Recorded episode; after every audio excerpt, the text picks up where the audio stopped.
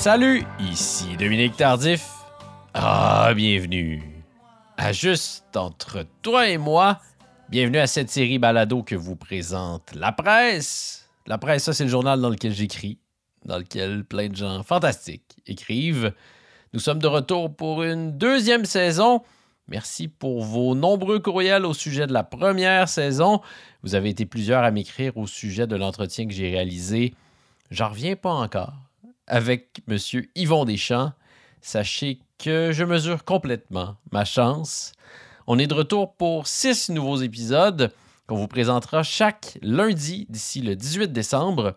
Encore une fois, six personnalités du monde de la culture et des médias au Québec. Les épisodes sont mis en ligne le lundi matin, mais vous pouvez les écouter quand vous voulez, le mardi soir, le samedi après-midi. C'est à votre convenance.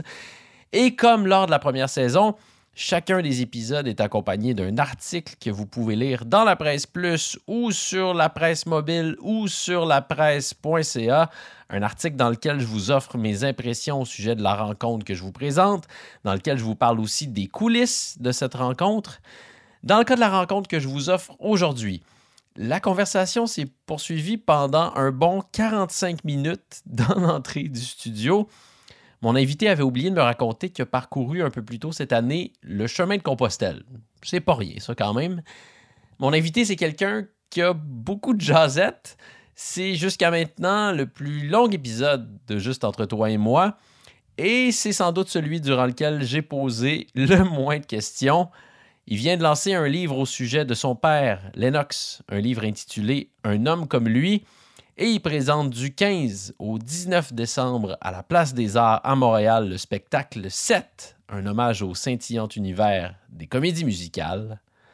Voici mon entretien avec l'encyclopédique Grégory Charles.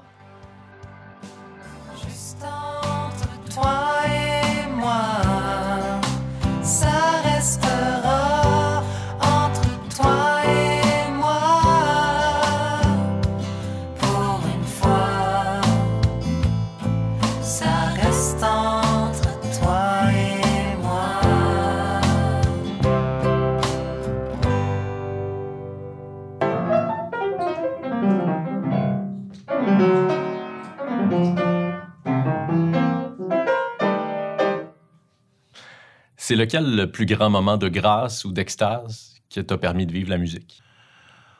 Oh boy, il y en a tellement. Euh, il y en a tellement, puis il y en a dans tous les genres en plus. Il y a des moments euh, éclatants. Jouer au Carnegie Hall, euh, des moments avec orchestre. Je me rappelle avoir joué trois heures de Prokofiev avec l'orchestre à Edmonton. Au Japon, je me rappelle d'une soirée phénoménale au Japon. Il y a des moments éclatants, mais il y a aussi de très, très nombreux moments très, très personnel. Même jusqu'à un certain point, même discret. Je me rappelle, euh, moi, j'ai beaucoup fait de chant choral. J'ai beaucoup de, mm-hmm. travaillé avec des enfants, à faire du chant choral. Puis je me, je me rappelle un, moment donné d'avoir commencé une pièce avec des jeunes garçons, une pièce qu'ils détestaient profondément. Il n'y avait pas ça. elle était difficile à apprendre. C'était quoi la pièce? C'était le, le, cantique de Jean Racine de Gabriel Fauré. Puis là, je dis aux, kids, je sais que vous n'avez pas ça en ce moment, je sais que c'est pas cool. Puis là, la pièce qu'on faisait après, c'était une autre pièce sacrée qui s'appelait En son temple sacré.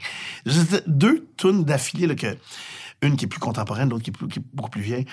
Dans les deux cas, je sentais là, que ça rentrait là, vraiment à coups de marteau, cette, affaire-là. Puis je disais, un jour, vous allez voir, on va être quelque part dans le monde. On va avoir chanté pendant deux heures et demie ou trois heures dans un concert. On va monter dans un autobus. Puis la première chose que vous allez avoir envie de faire, c'est chanter ça, cette affaire-là. Et quand c'est arrivé, plus tard euh, cette année-là, tout le monde le fait sans savoir et ensuite de ça, a pris conscience. Ah, regarde donc ça, on est vraiment en train. Grégory de, avait raison. De vivre ce moment-là. Puis moi, moi, je le disais comme pédagogue, je le disais pas avec une garantie, mais tout ça, ces moments-là. Je me rappelle, on a fait, on a fait un, festival de chant choral pendant très, très longtemps aussi. Euh, et, je pense que ça va, les réponses que je te donne vont dire aussi à quel point le chant choral, c'est une affaire importante pour moi, mais la deuxième année de notre festival, on, faisait un événement qu'on appelait l'accord parfait, où on avait des choristes qui étaient venus de partout dans le monde. ce matin-là, il y avait des Polonais, il y avait des Cubains, il y avait des Croates, il y avait des gens un peu partout au, Canada, il y avait des Américains. on, on avait donné rendez-vous aux gens pour le lever du soleil. Puis là, on chantait ensemble juste un accord. Et à ce genre de moment-là, mais il y en a, y a vraiment plein d'affaires. Hey, c'est sûr, je commence à avoir plusieurs années de service. J'ai, j'ai joué un moment donné avec Céline et Aretha Franklin et Faith Hill. Puis c'est comme, comme gars qui aime accompagner des chanteuses, parce que j'aime vraiment ça, accompagner des chanteuses.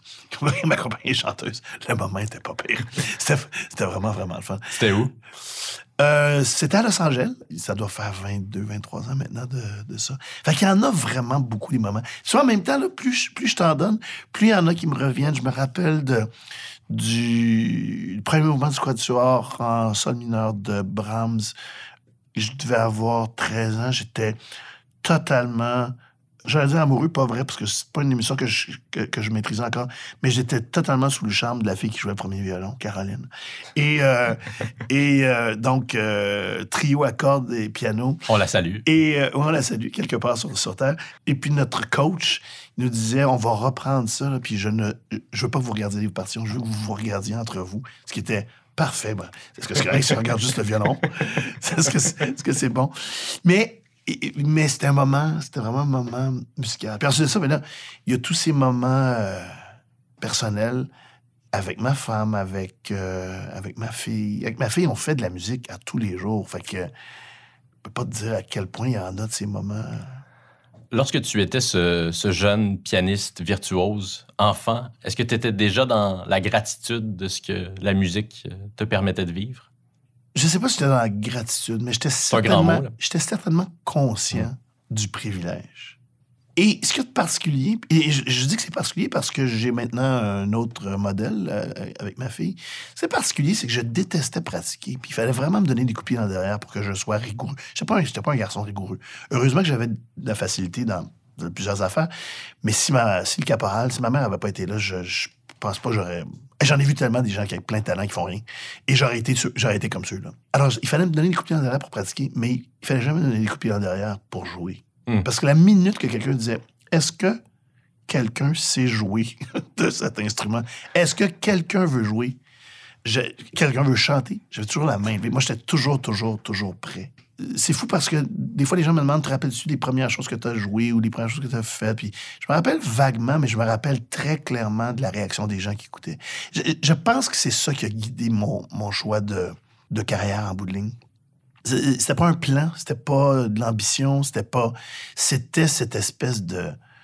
Euh, d'addiction à, la performance. Puis c'est fou, pas l'addiction à performer soi-même, mais à voir ce que ça a comme effet. Moi, là, les madames qui me peignaient les joues quand j'étais petit, ça valait de l'or en barre. Ça vaut encore de l'or en barre maintenant. Euh, Est-ce qu'on te pogne encore les joues euh, régulièrement? Ça m'arrive, pas régulièrement. mais ça m'est arrivé, cependant. Mais pas, pas régulièrement. Mais j'ai toujours pris plaisir à ça. Il y a une affaire à propos de la musique. Ma, mère disait... Euh, ma mère a dit bien des choses intéressantes dans ma vie. Mais elle tu lui as consacré un livre, d'ailleurs.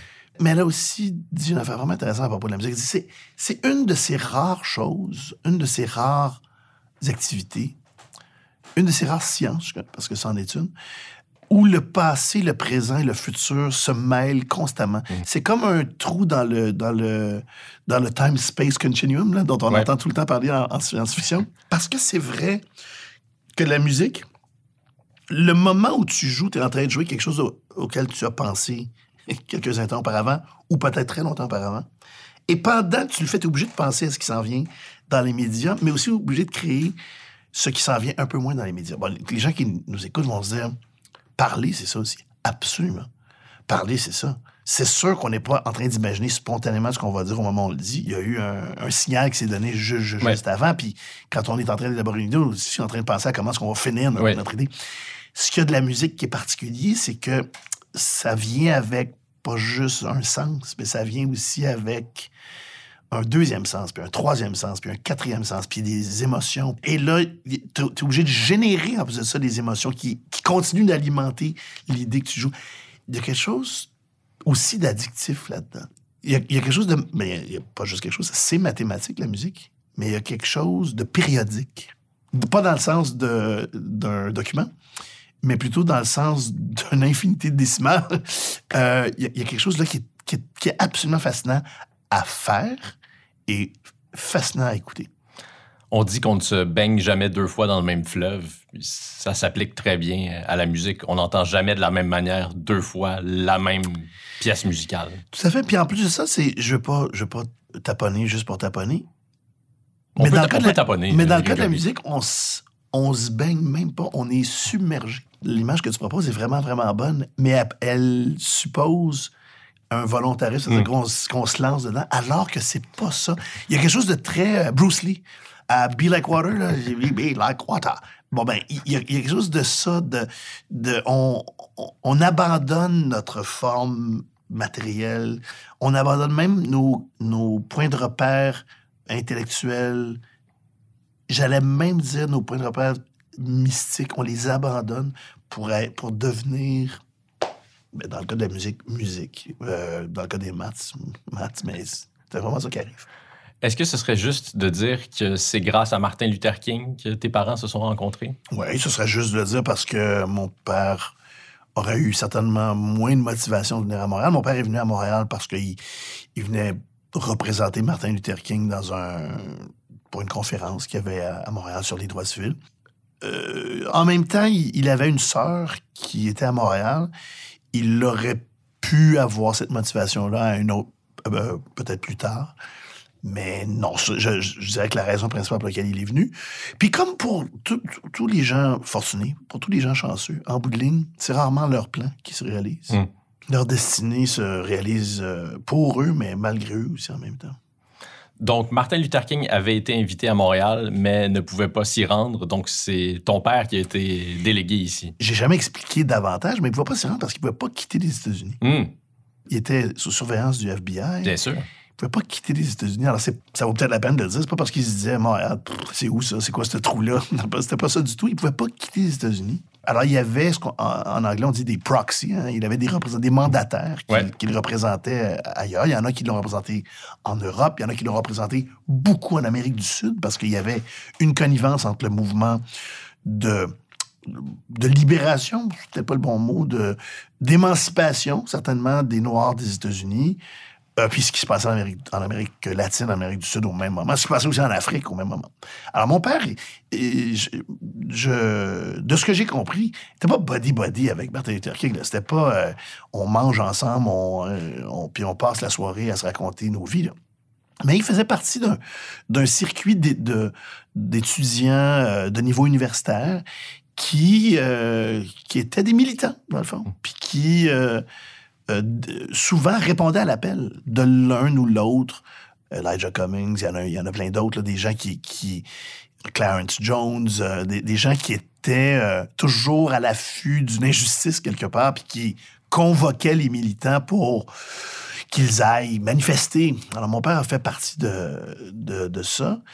Mon père, semble-t-il, de ce que j'ai compris au fur et à mesure de gens que j'ai rencontrés qui faisaient aussi partie du mouvement, mon père était, était plutôt euh, jovialiste. euh, C'est-à-dire qu'il faisait de la musique euh, dans ces rencontres-là, il chantait, il était très, très à l'écoute. Alors, je suis pas surpris qu'il soit de- qu'il il a continué d'être quelqu'un qui était très, très à l'écoute. C'est un mouvement qui était bien sûr dans la re- revendication, mais aussi dans la fête. Absolument. Puis je- pense que c'est une, une chose qu'on doit jamais oublier, hein, parce que les gens ont jamais complètement tort ou complètement raison, mais en général, quand t'es pas sûr, les gens qui sont plutôt festifs ont souvent raison. On, imagine difficilement les nazis euh, en train de sauter de joie dans les rues, faire un book club. On, on imagine moins facilement ça. Et, euh, Les grandes œuvres musicales du mouvement nazi. euh, Ouais, elles étaient plutôt lourdes et denses. Et Ouais. ça veut pas dire qu'elles étaient, elles étaient pas d'intérêt, elles avaient de l'intérêt, mais quand même facile de voir qu'ils n'avaient pas nécessairement raison dans leurs objectifs. Mon père était donc de. de- et, et ce qui est fascinant, c'est que il y a plein de gens connus. Là. Il y a euh, Harry Belafonte. Il y a un, un paquet de gens qui, qui l'ont côtoyé. Moi, moi, quand j'ai. J'ai parlé à Harry Belafonte dans la vie qui me disait que je suis vraiment bien connu ton père, puis il chantait toujours la même chanson. Puis... T'as rencontré Harry Belafonte? Ah, non, j'ai jamais rencontré. Non, OK. Je, je lui ai parlé au téléphone. Il m'a appelé. Il a appelé. Il- t'a appelé? Absolument. Il a appelé un moment donné. Euh, Bonjour, mais- ici Harry Belafonte. mais tous ces gens-là, tu sais, Harry Belafonte, euh, Jones, tous des, des gens avec qui j'ai eu des contacts because mon, mon père. Puis on peut répéter qu'Harry Belafonte était une des figures les plus importantes du mouvement des droits civiques, un artiste majeur aussi. Absolument. Puis un artiste majeur, euh, certain. Et euh, Sidney Poitier, euh, Maria Jackson, c'est tous des gens qui, a- qui ont eu une carrière euh, et qui risquaient, dans le fond, leur carrière en étant impliqués. Bon, je suis pas en train de dire que les autres ne risquaient pas non plus. Il y en a, tu sais, mon père a fait partie de plein de gens aussi qui ont été incarcérés pour aucune bonne raison, là, en train de manifester pour n'importe quoi de, de juste et bon. Mais ce sont des gens qui vraiment ont, ont apporté un, un éclairage à cet effort-là. Un effort qui, soit dit en passant, a, donné des résultats. Ben oui. C'était euh, les, les Noirs américains, les Noirs surtout du sud des États-Unis, mais les Noirs de façon générale, même dans le Nord, dans les années 60, vivaient comme dans les années 60, mais du siècle précédent, Ouais. avec le même genre de, de considération. C'est- Moi, je dis souvent aux gens, je dis, moi, quand mon père a marié ma mère euh, en 1967, un mariage entre un homme noir et une femme blanche était illégal dans 37 ou 38 États américains. Alors, il y a un chemin qui a été parcouru. On a- ils ont quelque part réussi. Bon, c'est sûr qu'on regarde ce qui se passe depuis quelques années. On a l'impression de reculer. On n'a pas juste l'impression, on recule. Mais c'est aussi le mouvement de, de la vie.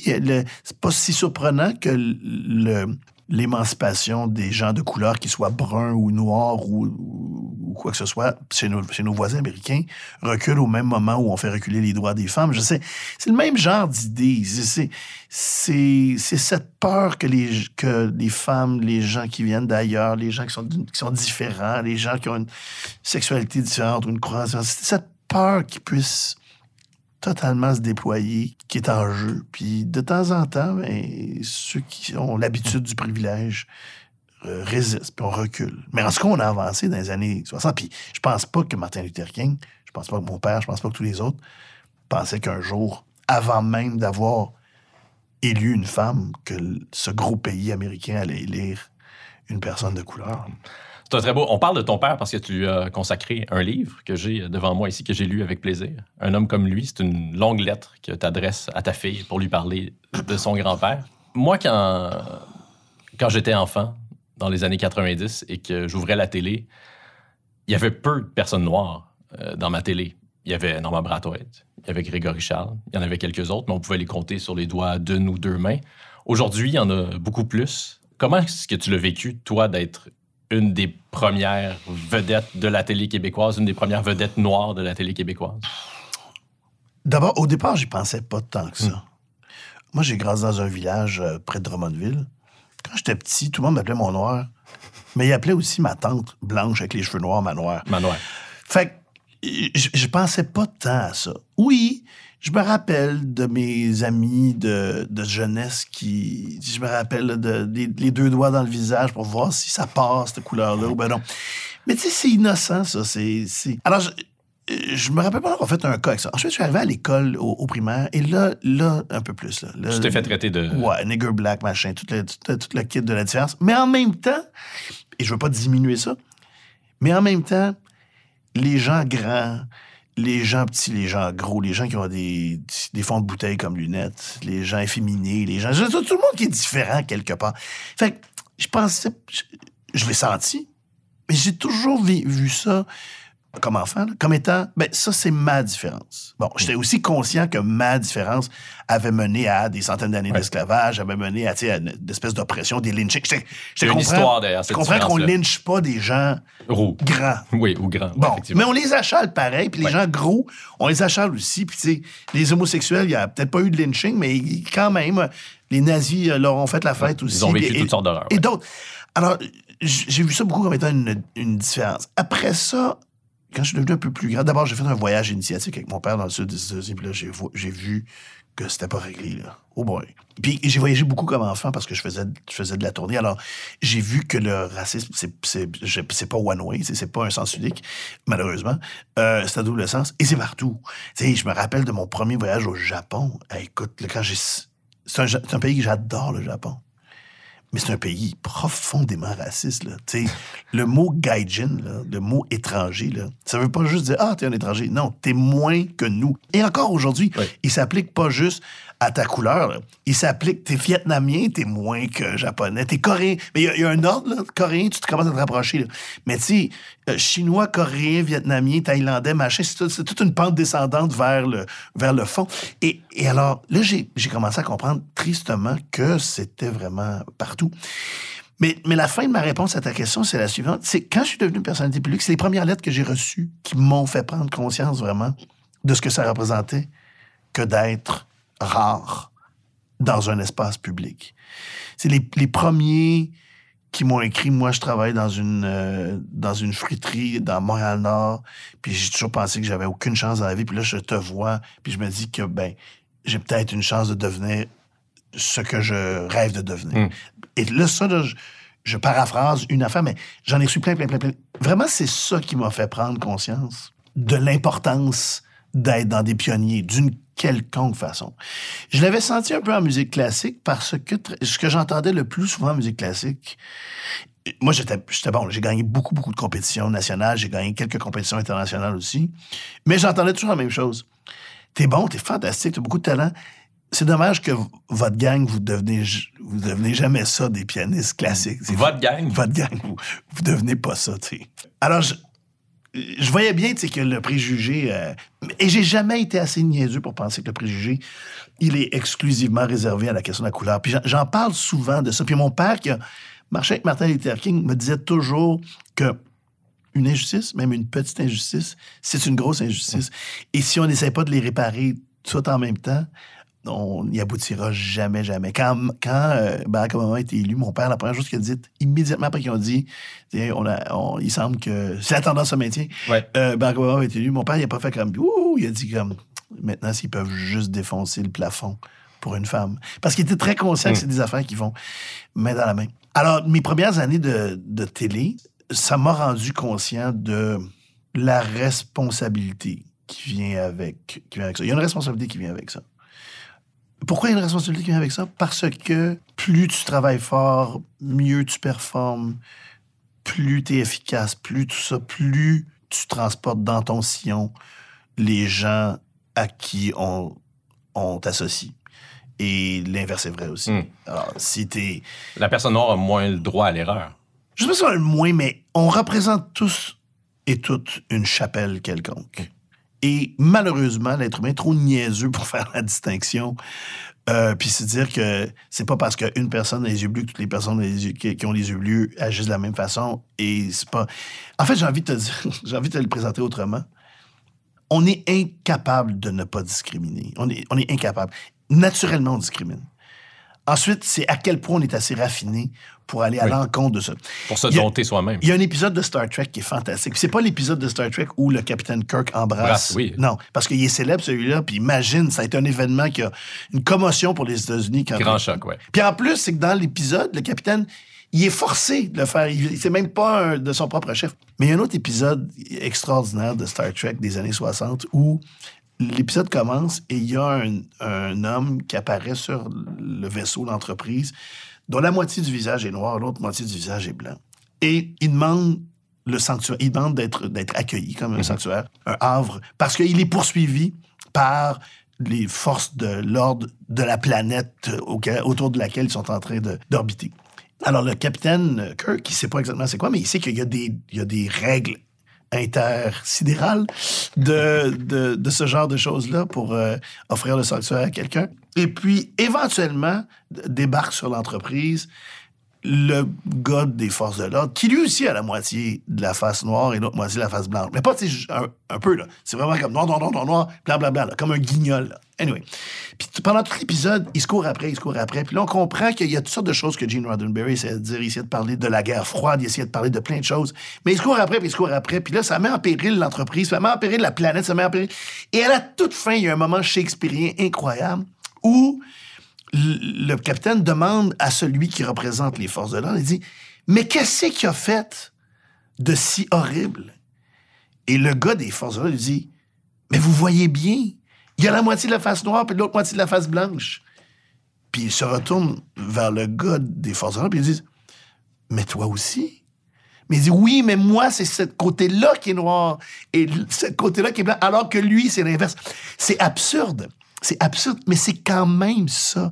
On le sait dans le fond de notre tête que les différences génétiques entre chacun d'entre nous sont infinitésimales, sont minuscules. Peu importe c'est quoi notre, Ouais. notre trait. Mais notre insécurité, notre, notre sentiment de notre euh, instinct de préservation fait que dès qu'il y a une différence, on veut l'assommer, on veut l'aplanir. Alors, tout ça comme réponse pour, pour te dire à quel point les premières années où j'ai fait de la télévision, j'étais vraiment très, très conscient. Je voulais m'assurer que s'il y avait effectivement des gens qui pouvaient suivre dans mon sillon, que je ne sois pas une raison pour, pour les, les en empêcher. Puis est-ce que tu en as vécu du racisme au sein de, de ce milieu-là, dans le monde de la télé, euh, des communications en général? Ah, dès le début. Dès le début, j'ai été engagé par un réseau de télé pour animer une émission qui était commanditée par une, euh, une entreprise. Il y, a eu, il, y a, il y a eu un moment quand même assez, euh, assez candide. Une des personnes de la production me rappelle, me disait ça marchera pas finalement. J'avais déjà un contrat, mais ça marchera pas finalement. Le commanditaire, puis ça me tente pas de rappeler c'était qui, il n'existe plus. De toute façon, ce- cette entreprise-là a été assimilée par une autre. Mais le commanditaire, me dit cette personne-là, il ne veut pas avoir de noir parce qu'il ne s'adresse pas à une clientèle noire. Puis là, on est quoi, au début des années 90? Moi, je, ter- je terminais mon droit à ce moment-là. Puis je me rappelle d'avoir dit à la personne après ça, j'ai vous êtes sérieux, là? Vous êtes- c'est pas comme une- c'est pas comme surprise, surprise. C'est comme, c'est vraiment ça la raison, là. Parce que Ça a été un épisode un peu tordu de surprise, êtes- surprise. vous êtes en train de me, me dire. Mais il y avait quelque chose de très candide dans qu'est-ce que tu veux. On se reprendra, mon petit Ouais. minot. c'est- On se reprendra. Alors, moi, j'avais pas d'intention de faire beaucoup de bruit avec ça, mais j'étais euh, j'étais sur un plateau télé aussi en même temps. Je faisais Chambre en ville à l'époque. Mhm. Et notre collègue Louise Deschâtelet animait à la radio à l'époque. Et elle, quand elle m'a entendu discrètement dire ça pendant qu'on était assis euh, au maquillage, fait comme quoi? Et décide de partir en croisade sur le sujet. Ça ressemble pas du tout à Louise. ça. Ça a fait, ça a fait, un, ça a fait un, un énorme cas. Puis, oui, c'est présent. Puis c'est...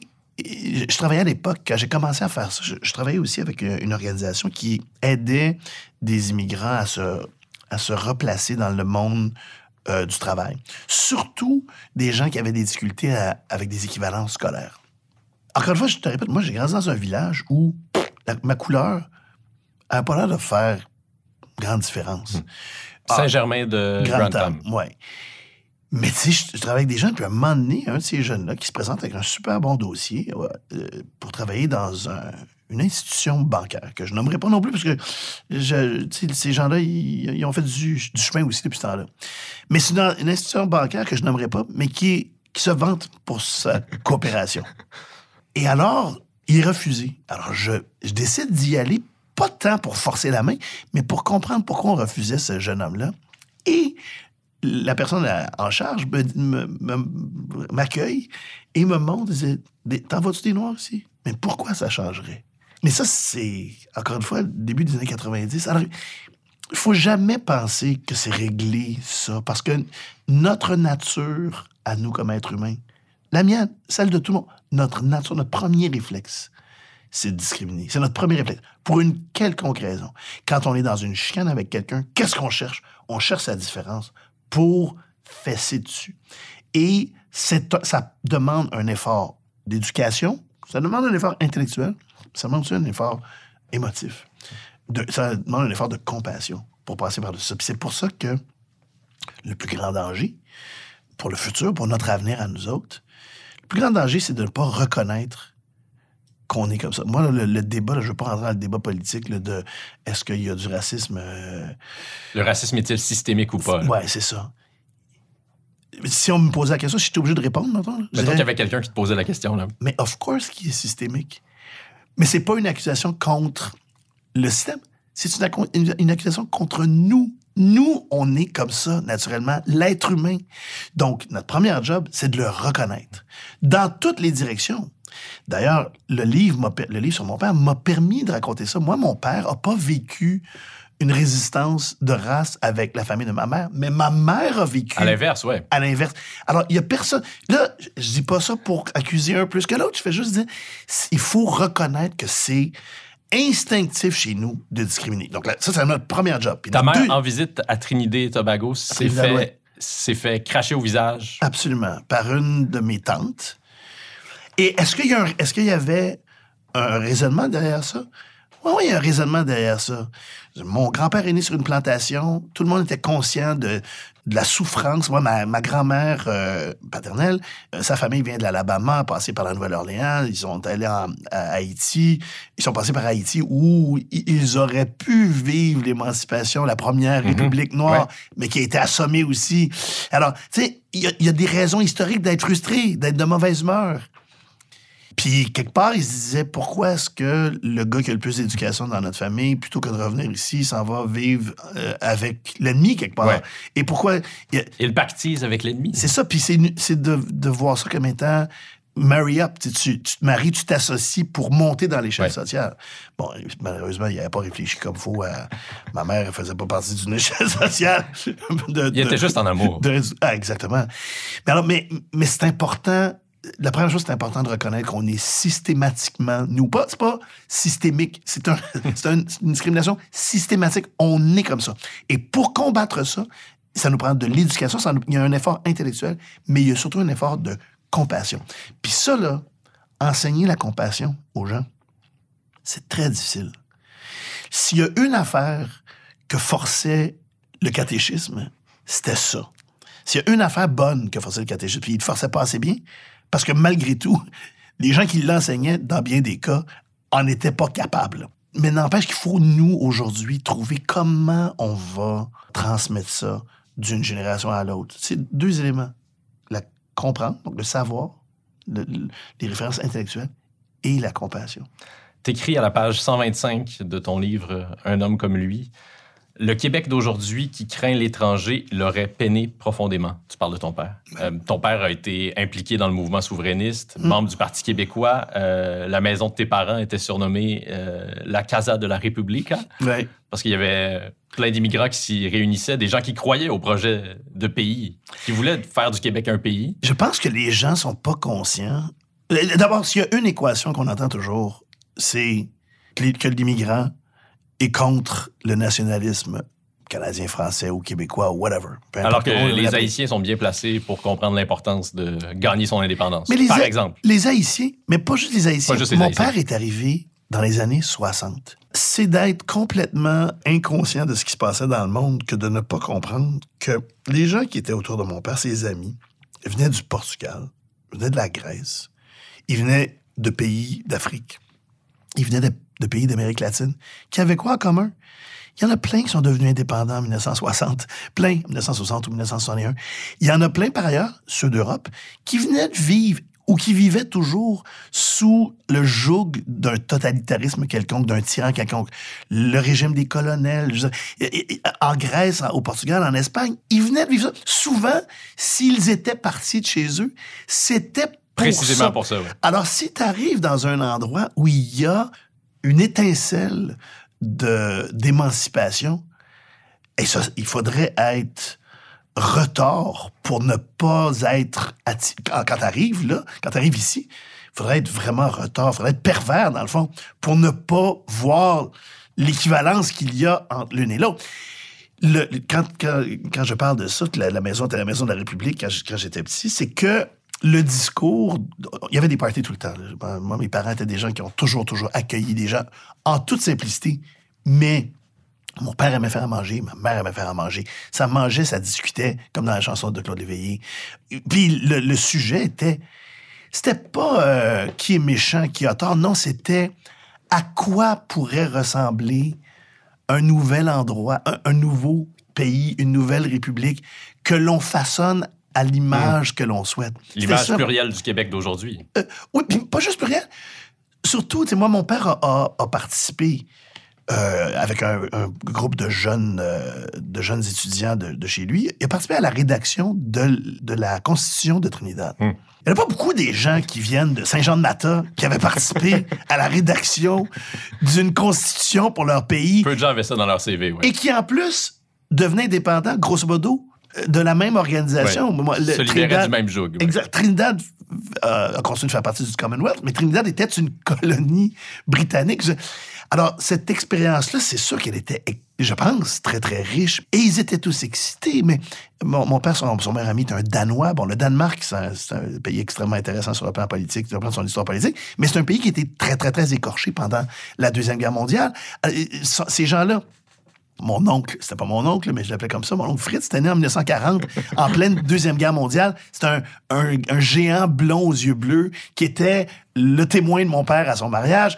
C'était ça, moi, j'ai vécu. C'est tellement beau que tu aies eu euh, un oncle Fritz. Un oncle Fritz, oui, Fritz Bastiansen.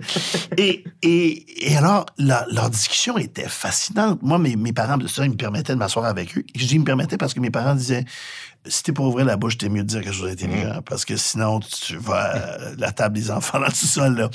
Mais alors, j'ai écouté ça, moi. tout- Ça, ça a beaucoup alimenté ma curiosité euh, et, mon, et mon désir de voyager, mon désir de comprendre, mon désir de d'écouter aussi. Ça a beaucoup alimenté ça. Et, c'était des années fantastiques. Je suis dans 68, mais en même temps que le mouvement Souveraineté Association. Et toutes les années 70, c'était fascinant. Nous, on est parti d'un village bleu pour arriver dans un quartier bleu dans Huntsic, euh, dans, le nord de Montréal. Et euh, on habitait à côté de l'historien extrêmement bleu, euh, bleu, euh, bleu péquiste euh, du quartier. Et il y avait tellement d'espoir. Et il y avait de l'espoir qui était alimenté par une, une expérience, dans le cas de mon père et de tous ses amis immigrants. Et c'est tellement dommage. C'est profondément triste que avec le premier référendum, avec ce qui s'est passé là, qui a été, hey, des pays qui ont essayé puis qui ont, qui ont pas réussi la première fois, ou des pays qui ont essayé puis qui sont rendus compte qu'il y avait peut-être une autre voie. Il y en a plein là, dans l'histoire de l'humanité. Il y a des pays qui ont disparu. La Pologne a disparu pendant 200 ans avant d'être d'être réinstallée. Je- fait c'est- la réaction générale a été tellement pénible. Ça, ça leur a tellement fait mal. Puis comme je dis dans le livre, dans le cas de mon père, ça a été- mon père était dans le, et tous ses amis étaient dans le milieu de la santé. Et là, pour des raisons qui étaient peut-être budgétairement justifiables, il y a eu les coupures euh, Du gouvernement péquiste de René Lévesque dans les années. rétroactives. ouais. Là, là, ça, ça, ça a tué toute la- la- l'affaire. Puis, mais, puis moi, j'essaye pas dans ce, dans ce livre-là, j'essaye absolument aucunement de me transposer en historien. J'essaye pas non plus de blâmer quoi que ce soit. Mais de, de la perspective de mon père, ça a vraiment fermé une porte. Mais, mais lorsque tu parles du Québec d'aujourd'hui qui craint l'étranger, est-ce que tu sens une montée de l'intolérance au Québec au cours des dernières années? Comme observateur, je sens une montée de l'intolérance. Et comme citoyen, bon, c'est sûr que les médias sociaux, ils ils sont pour quelque chose, mais j'ai quand même passé les 45 premières années de ma vie à me sentir totalement chez nous. Et les 10 dernières à me faire dire quotidiennement que je devrais retourner dans mon pays. Quotidiennement? Quotidiennement. Sur les médias sociaux, dans la vie. Je comprends, là. Peut-être que ça aurait commencé avant si les médias sociaux avaient existé il y a 20 ans, peut-être. Mais non, le- le- le- ce- cette espèce de, de caractère binaire de si je suis pas d'accord avec toi, ben encore une fois, je vais te frapper là où je pense que tu as une différence. Retourne dans ton pays. C'est clair pour moi. Après ça, est-ce que. Je sais, je sais ce que le Québécois se dit en entendant, en m'entendant dire une chose comme ça. C'est tellement moins pire qu'aux États-Unis. Oui. Puis, C'est pas faux. c'est pas faux. Le, Qué- le Québécois qui pense ça ou la Québécoise qui pense ça ont totalement raison. C'est un coin de paradis ici en termes de, de relations avec, avec l'étranger. Mais c'est pas parce que c'est un coin de, un coin de paradis, ça, ne- ça ne veut pas dire que, que c'est l'idéal. Puis l'affaire qu'il y a, c'est que, bon, moi qui suis intéressé à l'histoire, moi qui ai grandi dans une maison, comme on, on l'a décrit, là, où il y avait tout- tout- toutes ces perspectives-là, tu sais, moi, ma- ce que mon père dirait aujourd'hui, je pense, c'est on a tellement de success story dans notre capacité d'accueil au Québec. Les Noirs font partie du success story, soit dit en passant. Ceux qui ont décidé de venir vivre au Québec, quand ils sont revenus de la Première Guerre mondiale, ils venaient des Antilles britanniques, ils venaient de, de- certains pays africains. Ils sont allés se battre avec le Commonwealth, puis ils se sont rendus compte que dans le fond, chez eux, c'était vraiment traité comme de la merde. Alors, ils se sont dit, on est venu se battre euh, pour les aider, mais peut-être qu'il y a une meilleure vie ailleurs. Et il y en a, plusieurs qui sont venus s'installer. La ville de Montréal est un bel exemple de ça. Je veux dire, toute Pointe-Saint-Charles, Saint-Henri, tous ces gens-là qui sont là, ils sont là parce qu'il y a tout plein de gens qui sont venus s'établir ici, des Noirs qui venaient d'ailleurs, qui sont établis ici, qui ont essentiellement travaillé pour les chemins de fer. Ils étaient portiers, ils étaient bagagistes, ils étaient toutes ces choses-là. Et ils ont ouvert des cabarets dans ce coin-là. Ils ont ouvert des cabarets où ils faisaient essentiellement de la musique noire, du ragtime, du jazz. Ils ont été totalement surpris de voir que parmi leur clientèle, il y avait des Canadiens français qui venaient écouter ça. Hey, on sait qu'il n'y a jamais personne qui s'est demandé comment c'est fait qu'on a le plus important festival de jazz au monde. C'est parce que vraiment, il y a un lien entre le soldat Lebrun, la, la Bolduc, puis le jazz? Non! Ce lien-là. La Bolduc, cette, cette grande jazzwoman. Oui, c'est ça. Non, mais je sais pas qu'on pourrait s'assister sur la, la, la, musique improvisée, ça, là, mais. On fera ça une autre fois, oui. Mais ce que je veux dire, c'est que le vrai lien, ce qui a vraiment donné ce goût de la musique noire au, au, au Québec, qui, qui aime le blues, qui aime le jazz, qui aime la musique de Motown, ben, ça vient de cette de l'ouverture qui a permis à des Noirs de venir s'établir à Montréal au début des, des années 20. De la même façon, quand moi j'étais kid, je me rappelle la directrice de mon école primaire qui est venue dire On va recevoir des boat people. Demandez à vos parents s'ils ont de la place chez eux pour accueillir une ou deux ou quatre personnes pendant quelques mois, pendant qu'ils se cherchent d'autres alternatives. Nous, on était une de ces familles-là qui a accueilli des boat people. Bon. Regarde qu'est-ce que ça a donné au Québec, cet accueil-là. Je me rappelle pas qu'il y avait un mouvement de « Wow, là, attends une minute, là, on n'est pas sûr, on est capable de les assimiler. » Il n'y a, pas eu ça dans les années 70, début des années 80. Regarde la richesse que ça nous a donné. On a des pharmacies à travers le Québec avec des enfants, des petits-enfants de Boat People qui sont ici. On a des ingénieurs à travers le Québec. On a, on a des profs dans les universités. C'est ça que ça a donné. Mais, à l'envers de ça, on a eu la plus importante immigration juive francophone à la fin du 19e siècle. Pour des raisons de discrimination, on voulait pas qu'il aille à l'école avec les catholiques francophones. -hmm. On a transformé ces immigrants-là juifs francophones. On les a transformés ouais. en juifs anglophones. Et qui, 100 ans plus tard, quand il y a eu un mouvement d'émancipation, un mouvement d'indépendance euh, euh, du Québec, qui a été le plus radicalement contre? Ben, cette communauté-là, on l'a fabriqué cette opposition-là. On l'a fabriquée. Et là, en ce moment, en annonçant à tous les jours, par d'une quelconque façon, que, ouais, tu sais, si vous venez ici, en tout cas, là, vous êtes mieux de parler français, hein, puis de l'écrire en, en 3-4 mois ou en 6 mois. Dépêchez-vous. Sinon, bye-bye, ouais. Sinon, bye-bye. Euh, en même temps qu'on n'est pas, on est pas capable nous-mêmes de l'écrire. Les statistiques nous montrent que c'est quoi 50 là, en termes d'orthographe pour les, pour les, finissants de secondaire. Tout ça, cette, résistance, cette idée qu'on, même en, un moment de plein emploi où on a des emplois disponibles, on venir nous valider nos jobs. Puis là-dedans, il y a toutes sortes de réflexions qui sont importantes. Est-ce qu'on est capable de les, les héberger? Que... Mais tu sais, c'est fou comment, avant de parler d'immigration, on parlait pas de manque de logement. Pourtant, le manque de logement, il, il était vraiment Ouais. là. Mais là, oh, attends une minute, là, je viens de m'en trouver une bonne raison. Là. Il ne devrait pas y avoir d'autres mondes ici parce qu'on on manque de logement. Et ça va te prendre 10 ans avant d'avoir des équivalences pour tes études, etc. Mon père, je pense, serait déçu, surtout que mon père, après, euh, après toute sa, sa vie d'implication, d'émancipation, il s'est concentré beaucoup à aider les immigrants à l'intégration Oui. aux Français. Il a, il a- il a fondé des organisations, il a travaillé avec des organisations qui permettaient aux gens qui arrivaient de se franciser le plus rapidement possible. Mon père est un exemple, c'est un anglophone qui a appris le français, puis les gens qui l'ont connu, Très souvent, ils ne pensaient pas qu'il venait de Trinidad parce qu'ils ils disaient, mais non, il parle beaucoup trop bien le français. Il vient d'une île francophone. Et chacun des titres de chapitre de ton livre est emprunté à l'œuvre de Gilles Vigneault parce que c'était le chanteur préféré de ton père. Je sais pas si c'était son chanteur préféré, mais en tout cas, ma, mère a choisi de- d'enseigner à mon père, de lui montrer une chanson en français par jour. Euh, le répertoire de Gilles Vigneault est vraiment fantastique pour ça. Pour vrai, là, si on me demandait à moi mon opinion sur comment franciser les immigrants qui arrivent d'ici, On élabore un programme, là. je, je pense vraiment que la meilleure façon, c'est la chanson québécoise, et particulièrement des chansons des années 60, des années 70, des années 80. Tu sais, le rap francophone n'est peut-être pas la meilleure idée pour franciser. Pas parce que j'aime pas ça, c'est pas ça. C'est juste que ça vient vite, il y a plein de mots anglais dans le milieu, c'est peut-être pas la meilleure idée. Mais la balade des gens heureux, mettons, ça marche bien pour des gens qui ont jamais parlé français parce que le refrain est ultra répétitif et redondant. Répète toujours la même chose. Fait que tu finis par comprendre. Mais c'est ça. Puis ce qui est fou, c'est que je comprends pas pourquoi on on- on n'y voit pas une, une, une piste de solution, puisque la majorité des Québécois francophones qui ont appris l'anglais l'ont appris en écoutant les Rolling Stones, puis en écoutant les Beatles, puis en écoutant whatever musique qu'il y a, puis en écoutant euh, Three's Company, puis euh, Friends. Alors, c'est dans mon livre, toute cette histoire-là, de l'accueil, de l'ouverture d'esprit. C'est dans mon livre, encore une fois, pas parce que je suis un historien, pas parce que je veux réécrire l'histoire, puis je suis- j'y ai pensé, je me suis dit, quelqu'un, quelque part, euh, qui va, va se fâcher avec ça. C'est écrit parce que je l'ai vu chez mon père, cette expérience-là, cette peine qu'il a eue, tout en se sentant extrêmement privilégié d'avoir pu faire sa vie ici. Comment est-ce que s'est déroulée ta transition de jeune pianiste virtuose à star de la télé québécoise? Parce qu'il y a un changement de trajectoire là-dedans qui est quand même euh, assez important.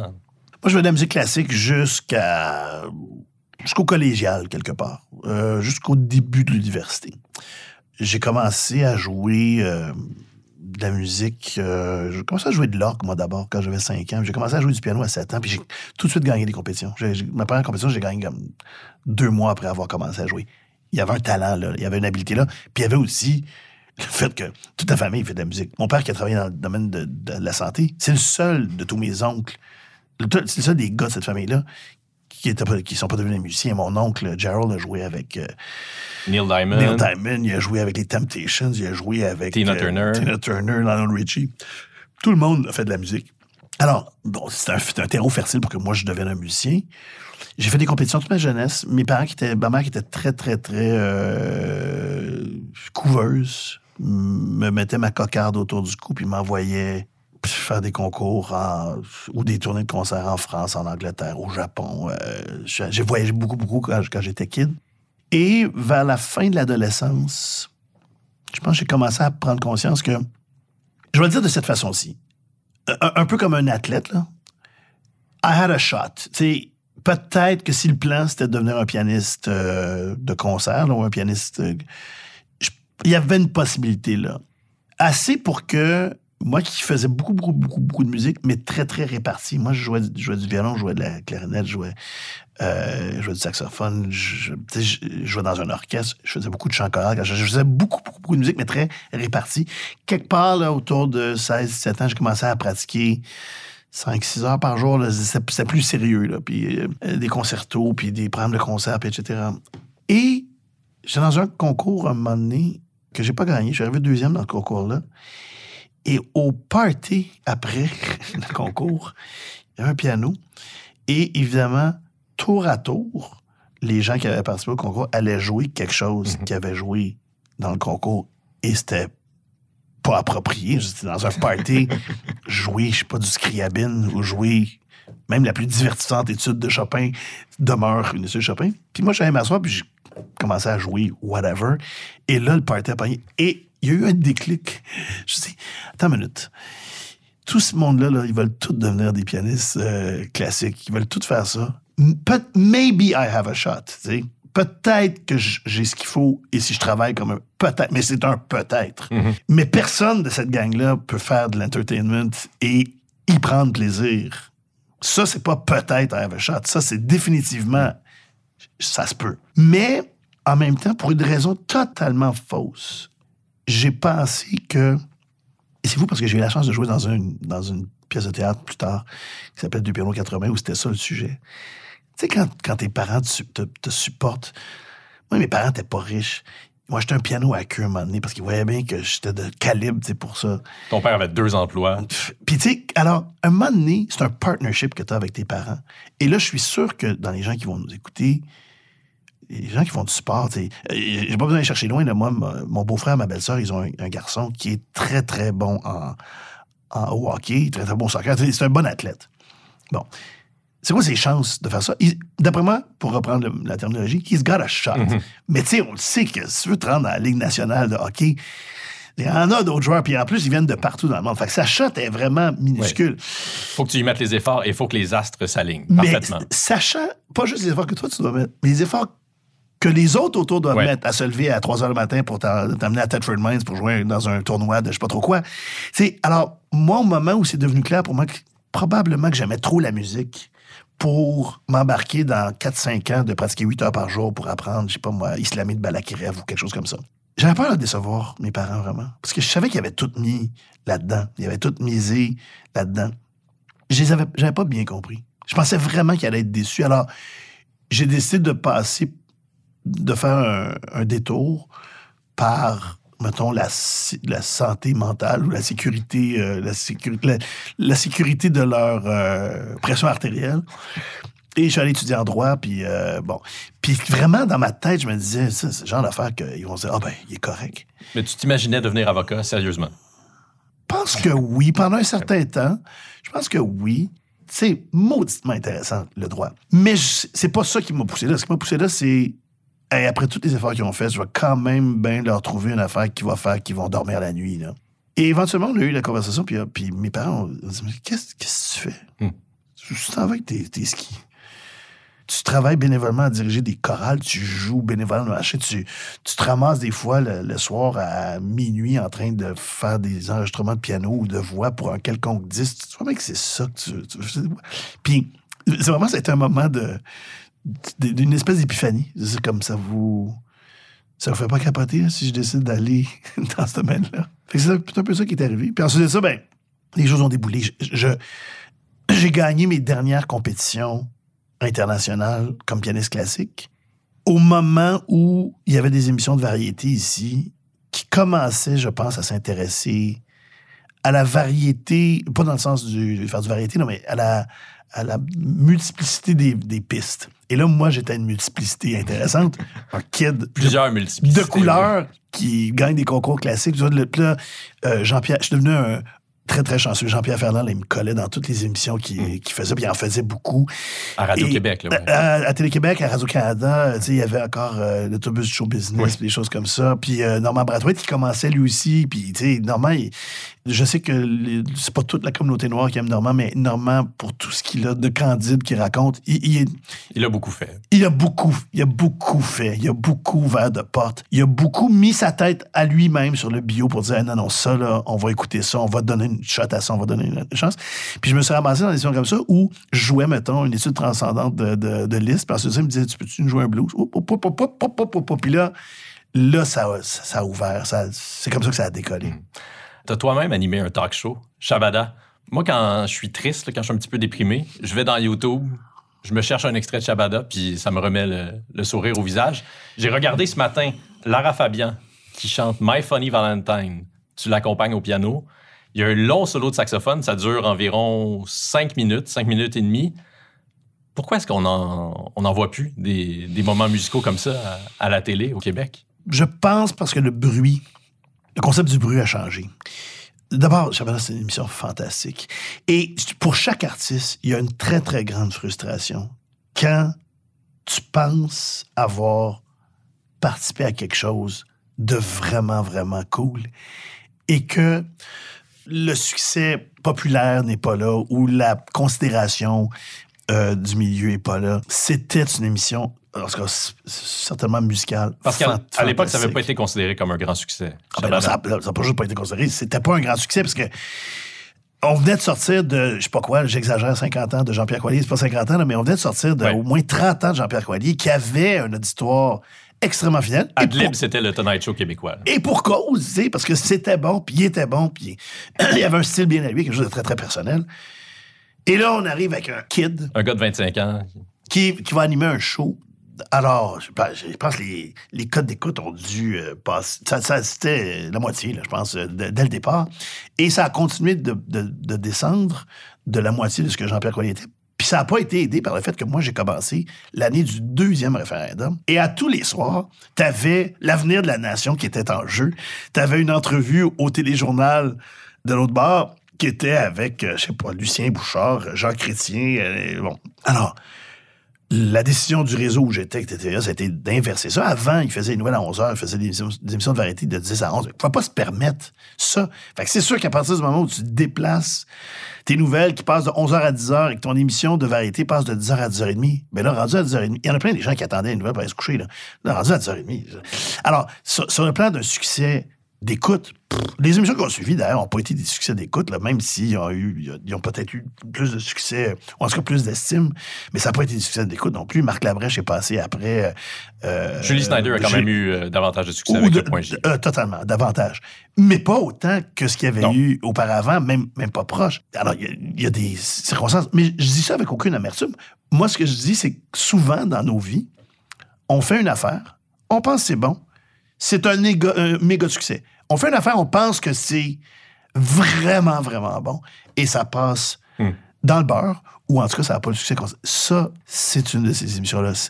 J'ai tellement aimé ça, faire ça. Les gens qui ont travaillé avec moi là-dessus, qui sont tous ailleurs. Des fois, on, c'est fou, on, on se parle comme des gens de couleur qui se rencontrent dans la rue. Quand je marche avec ma fille là, dans la rue, puis qu'il y a quelqu'un de couleur qui nous salue, elle dit Est-ce que tu le connais Non, mais tu vas comprendre, Julien. Ce regard-là de complicité, il veut dire on est dans le même bateau, toi et moi. Ben, les gens qui ont travaillé avec moi sur, sur, euh, sur Shabada, on se regarde de cette façon-là. On on est tous ailleurs, dans le showbiz, mais on se regarde en voulant dire Hmm, on a vécu quelque chose de vraiment spécial à ce moment-là. I Think of You, est-ce que, hum, au moment où tu l'as écrite, est-ce que tu estimais que c'était quelque chose de bon ou de très bon? Est-ce que tu mesurais le succès que ça allait devenir? Parce que cette chanson-là a quelque chose, peut-être que tu pourras me l'expliquer, mais là, je l'ai réécoutée dans les derniers jours, puis je suis incapable d'avoir autre chose en tête. Je chantonne sans arrêt le refrain de cette chanson-là. Elle a, euh, elle a une super progression d'accord qui est empruntée à Stairway to Heaven de Led Zeppelin.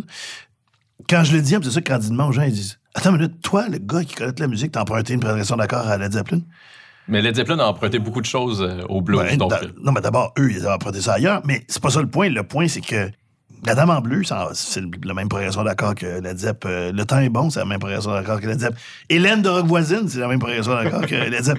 Sweet Madame Blue, c'est la même progression d'accord que Led Zepp. Il y en a, il y en a tout plein. Alors, la progression d'accord, il il est pour quelque chose. Et je savais en le fabriquant que l'idée d'exprimer une, une émotion qui est très, très sensible, le deuil, avec, avec une- un rythme entraînant, cette espèce de, de rythme latin, il y a quelque chose de séduisant à ça. Et en plus, ben, comme moi, je connais vraiment bien la musique, la progression d'accord, d'accord, mineur, mineur, majeur, majeur, mineur, ça, les Beatles ont fait ça toute leur vie, puis ça marche. Ça fait- Alors, alors, cliniquement, il y a tout dans cette chanson-là, strictement en termes de musique, pour qu'on la retienne. Après ça, là où j'ai surtout été surpris, c'est que moi, je pensais d'exprimer quelque chose de, de spécial parce que j'ai un ami qui était décédé quelques années auparavant. Quand les gens partent beaucoup trop tôt, on se sent toujours un peu coupable d'être encore là, ou en tout cas, on, on se convainc qu'une partie de notre vie, on la vit pour eux, On veut honorer la chance qu'on a d'être encore en, là. en pensant à, à eux ou à elles. La réaction à ça, j'ai reçu, là, on n'était on était pas encore à- au- on, a- on recevait des courriels, mais on n'était pas encore au courriel à fond, là. Des milliers, des milliers, des milliers de lettres, là. Des milliers de lettres de... T'as exprimé dans cette chanson-là ce que moi je ressens pour telle, telle, telle, telle raison. Je me rappelle d'une femme qui m'écrit pour me dire la tristesse de sa vie parce que son fils était décédé dans un accident de voiture, mais que le responsable, c'était le père de, de l'enfant. Mm. Puis je me rappelle l'explication comme quoi il, il pouvait plus se parler, mais, mais il, pouvait, il pouvait écouter ça. Hmm. Puis et trouver un terrain de terrain d'entente. Et la, chose fabuleuse de cette chanson-là, moi j'en ai, ai fait juste une chanson qui a eu un énorme, un énorme succès. Peut-être trop gros, en fait, quelque part, cette année-là, parce qu'il lui est arrivé ce qui arrive en général aux chansons qui sont trop grosses. Elles sont mises dans le garage et elles disparaissent après. C'est la même année, il y a eu Dégénération. Puis on n'entend plus Dégénération non plus à, à la radio parce que ça a été tellement un gigantesque. euh, Je parle de Dégénération, là. euh, Un, un gigantesque succès. Elles ont été un peu usées, effectivement. Mais, mais, mais euh, ce qu'il y a de fabuleux dans tout ça, c'est moi qui ai passé ma vie à interpréter la musique des autres avec parfait bonheur. Ça m'a permis de vivre, le temps d'un moment, ce que vivent tous les autres qui écrivent. Parce que chanter la musique des autres, tu peux vraiment émouvoir les gens avec, parce que le véhicule est puissant. Mais composer, et surtout les paroles qui vont à l'intérieur de la personne qui écoute et qui la bouleverse. C'est pour ça que je- souvent, je dis aux gens, les, gens me disent, euh, même, les, même les artistes, et j'ai croisé hier qui me disait, j'aimerais ça connaître mes chansons comme toi, tu connais mes chansons. et puis c'est vrai que souvent, je- quand je suis avec des artistes, il y a des chances que je connaisse mieux leur répertoire même que même parce que parce que j'aime apprendre les, les autres. Mais souvent, je dis, Hey, moi, j'échangerais les milliers de chansons qu'il y a en tête, les connaissances musicales que j'ai, j'échangerais ça pour deux chansons de Michel Rivard, cinq chansons de Pierre Lapointe. Euh, Je dis cinq et deux, c'est pas parce qu'il y en a un qui vaut plus que l'autre, mais je veux dire, Oui, j'échangerais ça pour le génie qui leur a permis de. Vincent Vallière, Ariane Moffat, Paul Piché, euh, Richard Séguin. Plus ça avance, plus Richard Séguin écrit des choses, euh, compose des choses Tout à fait. fantastiques. Son plus récent album est magnifique. C'est ça, c'est encore. C'est de mieux en mieux. Puis moi, mon idole, Robert, tu sais, j'échangerais. J'ai dit 2-5. là. Non, non, non. J'échangerais tout ce que je sais de la musique pour avoir eu le génie de une de leurs chansons puis pouvoir la chanter à répétition. En même temps, je comprends que. À l'inverse, les gens se disent, Eh, moi, j'aimerais ça en chanter d'autres. Est-ce que tu as travaillé fort à tenter de reproduire le succès de la chanson I Think Zéro. of You? Zéro. Zéro. J'ai j'ai pas travaillé fort du tout, du tout, du tout. J'en ai fait d'autres, des albums oui. là, de, musique, euh, de musique personnelle. Mais non. Puis très, honnête- très, très honnêtement, je chante presque jamais ça, euh, I Think of You. Puis les gens me disent, mais pourquoi tu chantes pas ça? Parce que dans la série des chansons fantastiques qu'il y a dans ma tête, c'est pas, pas de la fausse modestie, c'est pas de la modestie, c'est pas rien de ça. C'est juste pas ça ma gig. Est-ce que je serais capable d'en, composer des chansons? Je, je pourrais en composer euh, probablement plusieurs par jour. Puis, je connais tellement bien la musique et j'écris pas mal en plus. Mais ça serait pas incarné. J'ai, j'ai pas ce désir-là. J'ai un désir un peu encyclopédique. J'ai un désir d'être un passeur. Je sais pas même comment l'expliquer, mais tu sais, Beethoven n'était pas connu à son époque comme un gars qui composait des symphonies. Beethoven était connu comme un gars qui improvisait des tunes puis qui connaissait tout le répertoire qui était passé avant lui. À une époque où il n'y avait pas de, il avait pas de publication de. Tu sais, les gens, là, quand ils allaient voir Beethoven jouer là, à Vienne, ils lui demandaient pas de jouer ses sonates. Ils lui disaient Mozart 21. Puis là, Beethoven faisait une réduction du, du 21e concerto de Mozart. Boum.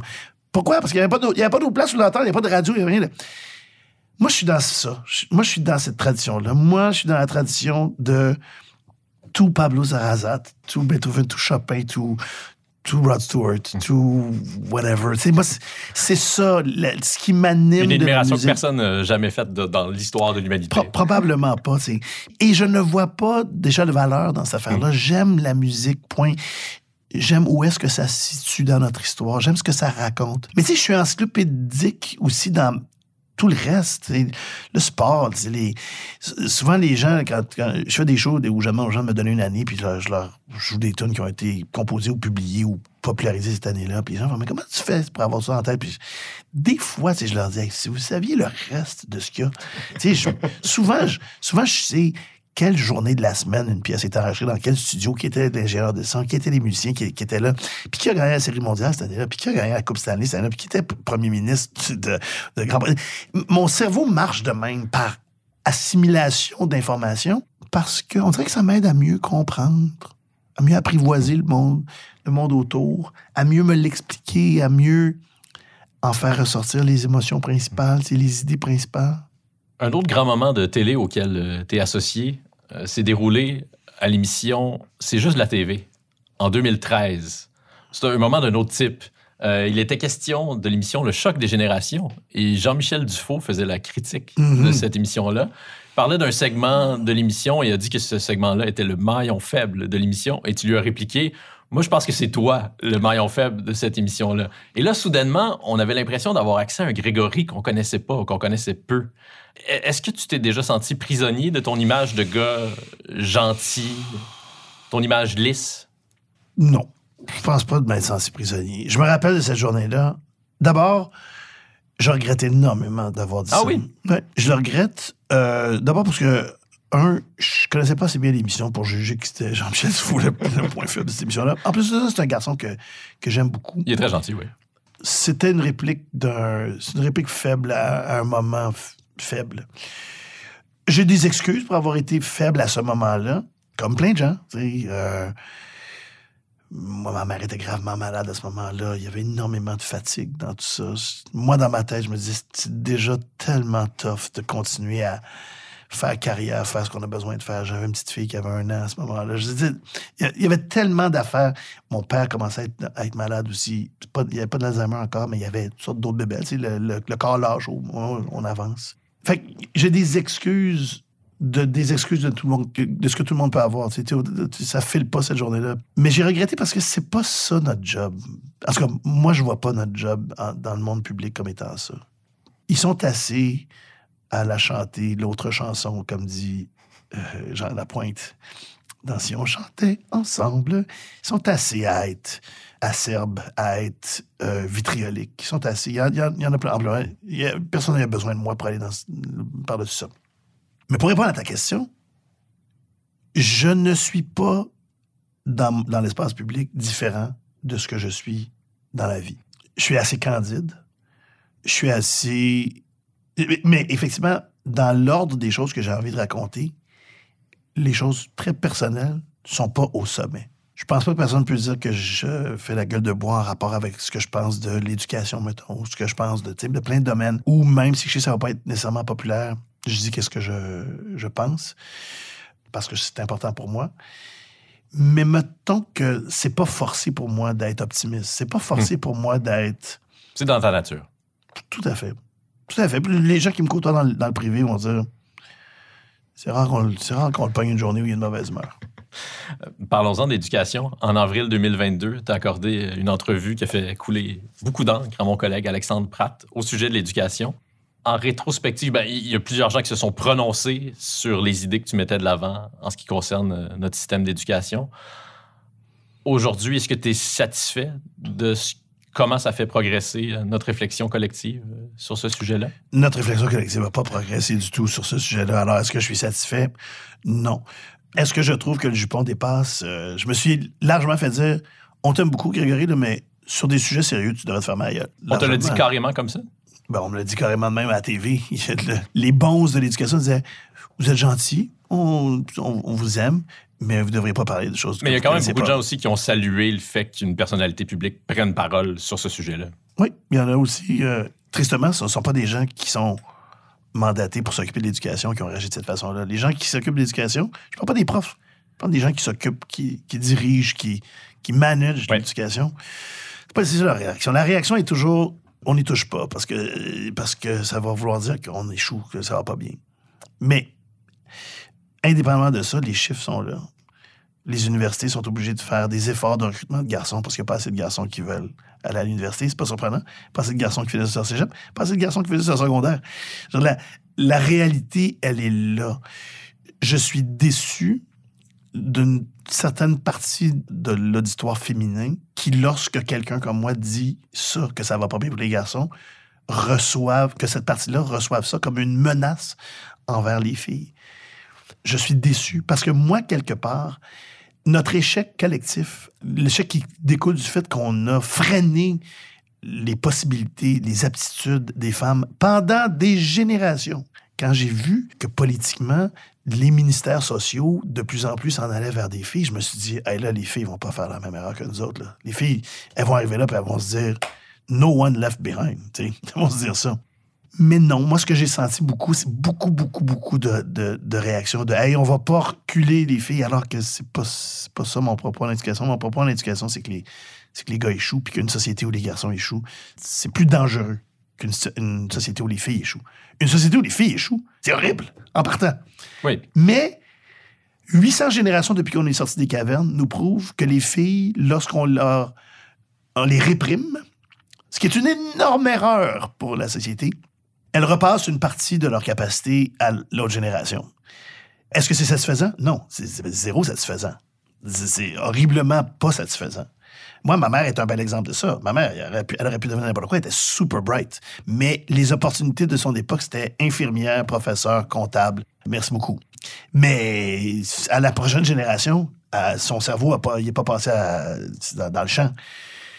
Les garçons sous-éduqués, c'est plus de violence. C'est dangereux. C'est dangereux, c'est C'est ce qu'on appelle la masculinité toxique aujourd'hui. Exact. Exact. Alors, les chiffres sont là. Fait que, oh, ça, ça m'étonne toujours qu'on s'ostine sur les chiffres. Les garçons échouent plus que les filles. Les garçons décrochent plus que les filles. On peut bien dire n'importe quoi d'autre, ça fait des générations maintenant que c'est comme ça. Puis on n'est plus à une époque. Il y a une partie de la société qui dit Ouais, mais c'est pas grave, on a, besoin de, je plombier. On a besoin de. Vous de regarder qu'est-ce que ça prend pour être plombier maintenant, comme connaissance. On n'est plus à l'époque où, comme mon grand-père, tu pouvais travailler pour les chemins de fer en ayant une deuxième année. Ouais. C'est fini cette époque-là, c'est terminé. C'est fini en termes de connaissances, d'expérience. C'est fini aussi en termes purement de papier. Quand moi, j'étais en secondaire 1, tu pouvais être chauffeur d'autobus avec un secondaire 3. C'est plus vrai. Tu peux rentrer en police avec un secondaire 5. C'est plus vrai. Je veux dire, tout ça, tout ça, c'est faux. C'est, on, on comprend pas à quel point l'éducation, c'est super important. tu as évoqué dans cette entrevue-là un possible passage en politique. Pas du tout. Pas du tout? Dans l'entrevue, j'ai répondu à une question. OK. Est-ce que tu irais en politique? Ma réponse a été ceci. Contrairement à l'opinion générale et au réflexe de tout le monde, ce que j'ai dit, c'est on ne devrait jamais ouvrir sa bouche pour s'exprimer sur de la chose publique, le reste publica, si on n'est pas prête, si quelqu'un nous appelle à dire, OK, je vais faire le saut. J'ai aucun désir, j'ai aucun désir dans la politique. Qui d'ailleurs aura un désir dans la Il me politique? semble que tu es un être beaucoup trop libre pour, euh, pour faire un bon politicien, pour avoir ce qu'il faut pour être un bon politicien. Ah, t'as- t'as- tu as totalement raison. J'ai t'as totalement raison. Beaucoup trop candide aussi. J'aime, moi, la ligne de parti, le- le- l'espèce de plan, le- le- les demi-vérités, la gueule de bois, il n'y a rien de ça qui, qui, qui colle avec moi. Tout ce que je disais, c'est on devrait tous être prêts. Si, dans une quelconque situation, regarde, on en a une situation là, avec euh, Israël en ce moment. Moi, j'ai passé beaucoup de temps en Israël quand j'étais petit. J'ai grandi, euh, j'avais passé des étés dans un kibbutz, etc. Euh, Est-ce que tu portes encore l'étoile de David autour du cou? porte l'étoile de David autour du cou. Tu me la montres présentement, oui. Je confirme. Pour des raisons très personnelles. De solidarité euh, envers tes amis juifs? Solidarité de- d'héritage. hein. Il y en a, il y a du monde juif là, du côté de ma grand-mère, euh, un peu plus loin, là, dans notre euh, arbre généalogique, mais surtout par solidarité. Moi, ça ne veut pas dire que je pense qu'ils ont raison. Ça ne veut pas dire que je pense qu'Israël a raison. là. C'est c'est pas ça le- le- le point.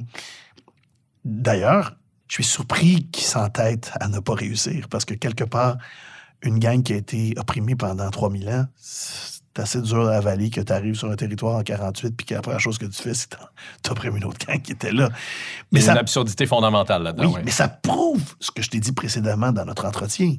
On est systématiquement discriminatoire. On se tient, on s'accroche à nos différences et on repousse les différences des autres. Puis dans le cas de la, de la- de la politique, il n'y a personne qui veut aller faire ça, je pense, parce que, surtout aujourd'hui, où la moitié des gens te détestent avant que tu aies ouvert la bouche, puis ensuite de ça, quand tu essaies de régler quelque chose, Ça se réglera pas. je, pense encore que la meilleure façon de régler les choses, c'est de les régler à toute, toute, toute, toute, toute petite échelle. En même temps, il y a plein d'indices qui me disent que dans la société, on peut changer. Il existe un Pierre Lavoie. Oui. Regarde, regarde ce à quoi il a contribué dans les dernières années. Quand j'étais petit, on allait chercher du, euh, du vin nouveau dans une boîte de carton. Puis là, c'était chic. Parce qu'autrement, gens buvaient de la bière. Regarde ça, 40 ans plus tard. On a des vignobles un peu partout. Je suis pas en train de dire qu'on compétitionne avec les vignobles français ou italiens ou argentins ou euh, de Le Californie. Pinard et Fille, il est très, très bon. Mais, mais tu sais, n'empêche, imagine l'évolution de ça. Il y a, il y a 40 ans, euh, un petit peu plus maintenant, il y a euh, 45 ans, Normand Patrouille jouer un petit noir dans, dans, chez Denise. En prenant un accent qui n'était pas du tout le sien. Tabarnouche, te tabarnouche, tu sais.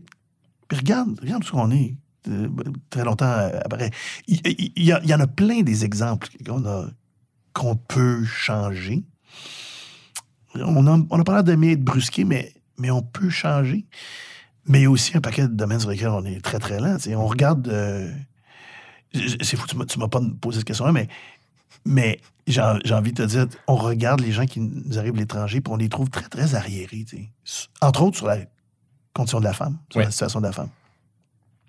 Ça contribue aux tensions entre une Totalement. partie du Québec puis les gens qui, qui viennent euh, du monde arabe. Oui. Eh, on a raison, ils sont arriérés. Ils sont, sont vraiment rétrogrades sur, le, sur leur considération de la femme. Ceci étant dit, moi, j'ai juste 50 ans. Moi, je me rappelle quand même de comment c'était le même ici. Alors, plutôt que de monter debout sur nos grands chevaux pour dire vous êtes totalement arriérés, Oui. C'est un petit peu arrogant. c'est arrogant et contre-productif. On devrait, en accueillant pas juste le monde arabe, n'importe qui de partout, sais, avouons qu'en France, là, leur considération pour la femme n'est pas, est, pas proche de ce qu'on est rendu ici. là, sais. Euh, je suis pas en train de dire que les Français sont épaisses. Je suis en train de dire que l'idée que tout homme a une maîtresse là-bas, puis que les femmes, euh, sais, elles ont un job, d'accord, mais elles sont bien mieux d'être là pour faire à manger. Puis, euh, sais, ici, Uber Eats a tout changé ça. là. Mais, mais on devrait être beaucoup plus conciliant, puis dire, savez-vous quoi? Votre euh, perception de la femme, là, it doesn't fly ici. Ça marche pas ici. Mais attendez une minute, on va quand même vous dire, il y a pas si longtemps, on était mon oncle de. Laissez-nous vous expliquer pourquoi être mon oncle de même. On n'en est pas super fiers. Laissez-nous vous expliquer pourquoi ça a valu la peine que ça a valu. Ça, ça devrait être ça, notre position. Notre position, ça devrait être de dire Ouais, je comprends que tu arrives avec tes idées complètement arriérées. Surtout que je ne pense pas que la majorité des gens qui arrivent d'ailleurs viennent ici. Contrairement à ce que disent certains politiciens, je pense pas que la majorité des gens qui viennent d'ailleurs viennent ici en se disant ça serait vraiment fantastique qu'on recrée ici ce qu'on a vécu là-bas. Parce que, by the way, si c'était ça leur idée, ils resteraient là-bas. Ouais. Fait qu'ils viennent ici, puis la majorité, je dis pas qu'il y en a pas, là, qui viennent pas ici totalement la charia, machin. Je dis pas qu'il y en a pas, là. Mais j'ai envie de dire que la vaste majorité viennent ici. Puis là, je te dis pas ça juste par observation. Là. Moi, j'ai été fait euh, officier de l'Ordre du Canada là, il, y a, il y a quelques années et euh, Bravo. j'ai tout de suite, merci bien, j'ai tout de suite dit qu'est-ce que je peux faire moi, avec ça, ça, parce que c'est un beau titre. là, À mais- part avoir une épinglette. là. puis, euh, puis on m'a dit, c'est qu'est-ce qui nous servirait beaucoup? Ça nous servirait si tu, si tu présidais des cérémonies de citoyenneté. C'est le moment où on met la Hmm. citoyenneté à des, à des nouveaux arrivants. Des moments toujours bouleversants. Et si tu savais, là, tu savais les moments que j'ai vécu là, là d'abord en, en parlant, en découvrant que beaucoup de ces gens-là savent qui je suis. Puis moi, je suis toujours étonné de ça. Parce que quand tu arrives ici, surtout si tu as trois, quatre enfants, tu travailles quatre jobs, tu es livreur, euh, ci et ci et ça pour pouvoir partir ta, vie ici. Mais la quantité de gens ap- après, là, le- le- les, cérémonies d'investiture de, citoyenneté duraient 25 minutes. Mais j'ai passé des fois 5 heures à faire des photos avec les gens qui me mettaient leur bébé dans les bras en me disant c'est pour elle qu'on est venu ici. C'est pour lui. Là. C'est ça la réalité des gens qui C'est difficile d'être insensible à ce genre de témoignage-là. Non, puis en plus de ça, c'est que on a des success stories qui précèdent. Alors, pourquoi pas aller là? Tu présentes bientôt un spectacle qui se nomme 7, euh, spectacle interactif inspiré de l'univers du monde des comédies musicales, c'est bien ça? Euh, ce serait laquelle la comédie musicale qui te ressemble le plus? Hmm. Qui me ressemble le plus. The Wiz, je pense. Ouais. Pourquoi? Parce que je pense qu'à 50 ans, je suis encore ce kid euh, émerveillé, curieux. Je pense pas avoir beaucoup changé. J'ai beaucoup changé physiquement, mais je veux dire, je pense pas avoir beaucoup changé du, du kid que j'étais qui trouvait, qui trouvait toujours quelque chose de fantastique. ma mère me demandait toujours Qu'est-ce que tu as appris aujourd'hui? Puis là, ça durait 25 minutes. C'est-tu que j'ai appris aujourd'hui? Je me sens encore. Je fais ça avec ma fille. Je me Qu'est-ce que tu as appris aujourd'hui? Je me sens encore comme ça. Puis le personnage, le personnage du bonhomme de paille dans The Wiz, qui est une espèce de version black du magicien d'Oz, le personnage, il est comme moi d'ailleurs. Il souhaite comprendre. Il- en fait, il veut avoir un cerveau, c'est ça qu'il veut, là, théoriquement, dans le machin. Puis moi, je, moi, je veux comprendre, moi, je veux savoir. Moi, je suis totalement un disciple de Jeannette. Je- Expliquez-moi. Grégory veut savoir. Racontez-moi, chaque rencontre. euh, Quand j'ai passé l'audition pour annuler les débrouillards, jadis, euh, je l'ai- trouvé assez, euh, assez intelligent d'avoir fait ça comme ça. J'étais assis dans une salle d'attente avec deux enfants. Puis je pensais qu'il y avait les deux enfants aussi. Puis je jase avec les enfants. Je, leur pose des questions aussi. Il y en a un qui faisait du sport, l'autre faisait de la, danse. Puis je, pose des questions. Puis ensuite ça, au bout d'une demi-heure, la personne sort et elle dit Merci. C'était ça l'audition. Mais j'étais le bon gars pour les débrouillards parce que je suis effectivement de même. Je pense que cette comédie musicale me représente beaucoup. Mais en même temps, les comédies musicales, ça vient me chercher parce que ce sont, sans qu'on s'en rende compte, des véhicules de changement. Je trouve ça extrêmement intéressant que tu me poses cette question-là après m'avoir posé une question sur la politique. Parce que ces activités qui subtilement nous permettent de parler à la machine à café ou à machine, à- la distributrice d'eau, de whatever. Ces activités-là, le sport, euh, Taylor Swift, euh, la petite vie, toutes ces activités-là là, qui nous permettent de jaser entre nous sont des véhicules, des vecteurs de changement. Jackie Robinson, c'est lui qui a émancipé la population noire euh, bien plus que Martin Luther King. C'est Jackie Robinson, le feu, l'étincelle, qui fait que subitement, on se dit Oh, on peut peut-être les laisser jouer avec nous autres, euh, ceux-là. Oh, il y en a un autre qui est pas mal bon. Oh, lui aussi. C'est vrai dans le sport. C'est vrai dans la musique. Oscar Peterson qui joue au Carnegie le premier noir à jouer. Alors, dans le cas des comédies musicales, presque tous les sujets importants ont été traités subtilement, Oui. en rose nanane, en bleu poudre, par les comédies musicales. Les musicals, de façon générale, servent à faire avancer le débat sur. L'année dernière, il y avait Strange Loop sur la situation particulière des Noirs, des noirs obèses homosexuels et, de- et de leur situation en Amérique. Moi, c'est ça que j'aime. C'est la- le côté subtil de Song and Dance. On rit. on- Tu sais, nous, on n'en a pas beaucoup au Québec, là. mais demain, mar- demain matin, Montréal matin, Mhm. c'est une description de ce qu'il y avait d'ultra rétrograde dans la société québécoise de ce moment-là, sous couvert de m'a chanter une tune puis une chicane entre deux sœurs. Ça parle des classes sociales, ça parle des tensions entre la ville et la campagne. Exact. Et, et- et ça parle aussi de la, de la relation à l'intérieur du- d'une famille. Parce que les plus. Je suis pas un thérapeute, mais je suis pas mal sûr que dans les gens qui ont vécu cette époque-là, leur plus grand problème, c'était pas la prospérité, la pauvreté. C'était même pas les religieux. C'était. C'est pas simple de grandir avec 16 autres frères et sœurs dans une maison sans vouloir t'arracher la, la face. C'est beaucoup de promiscuité. Euh, parlant de promiscuité, c'est le Ouais. passage qui m'a le plus amusé dans ton livre. Tu nous racontes qu'en quelque sorte, tu étais le, le DJ des moments intimes de tes parents? Mon père et ma mère étaient vraiment amoureux l'un de l'autre et ils étaient amoureux sur ce plan-là aussi. Ils, euh, et puis, bon, ma mère, je te l'ai dit, elle était très discrète. C'est une femme qui est née en 1938. Je pense pas que la femme des années 30 du Québec, genre de conversation qu'elle faisait, à part dans les belles-sœurs, mais autrement, il n'y avait pas, pas beaucoup de conversations. On lui parlait pas beaucoup de son plaisir. non, c'est ça. Elle en parlait pas, mais c'était pas- grave. J'ai grandi dans cette maison-là. Mes parents, les deux, n'étaient pas riches. Il n'y avait, pas de voiture, il n'y avait pas de chalet, il n'y avait rien de ça. Voyageaient ensemble quatre fois par année. Deux grands voyages, deux petits voyages. Et encore une fois, ma mère était hyper impliquée dans ma vie. Pendant ce temps-là, il- comme s'il- il appelait pas là, pour savoir comment ça allait. Là. Il était pas du tout. Il partait, il faisait leur affaire. Alors, je, je sais que la majorité des gens veulent pas entendre parler de la vie sexuelle de leurs parents. Puis que quand quelqu'un nous dit Tes parents, euh, là, là, là, là, là, là, là, on se bouche les oreilles puis on fait comme si on n'avait rien entendu. Moi, je me trouve plutôt chanceux d'avoir vu deux parents qui s'aimaient et à la verticale et à l'horizontale, comme ça. Puis effectivement, quand on allait, quand on sortait, un quelconque soir, quand on revenait à la maison, mon père me mettait en charge du tourne-disque avec des règles. Mais c'était presque un rituel.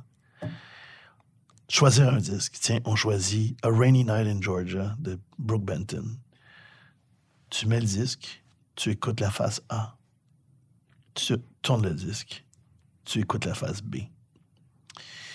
Tu nettoies le disque, tu le replaces dans sa jaquette et tu le replaces euh, dans l'étagère.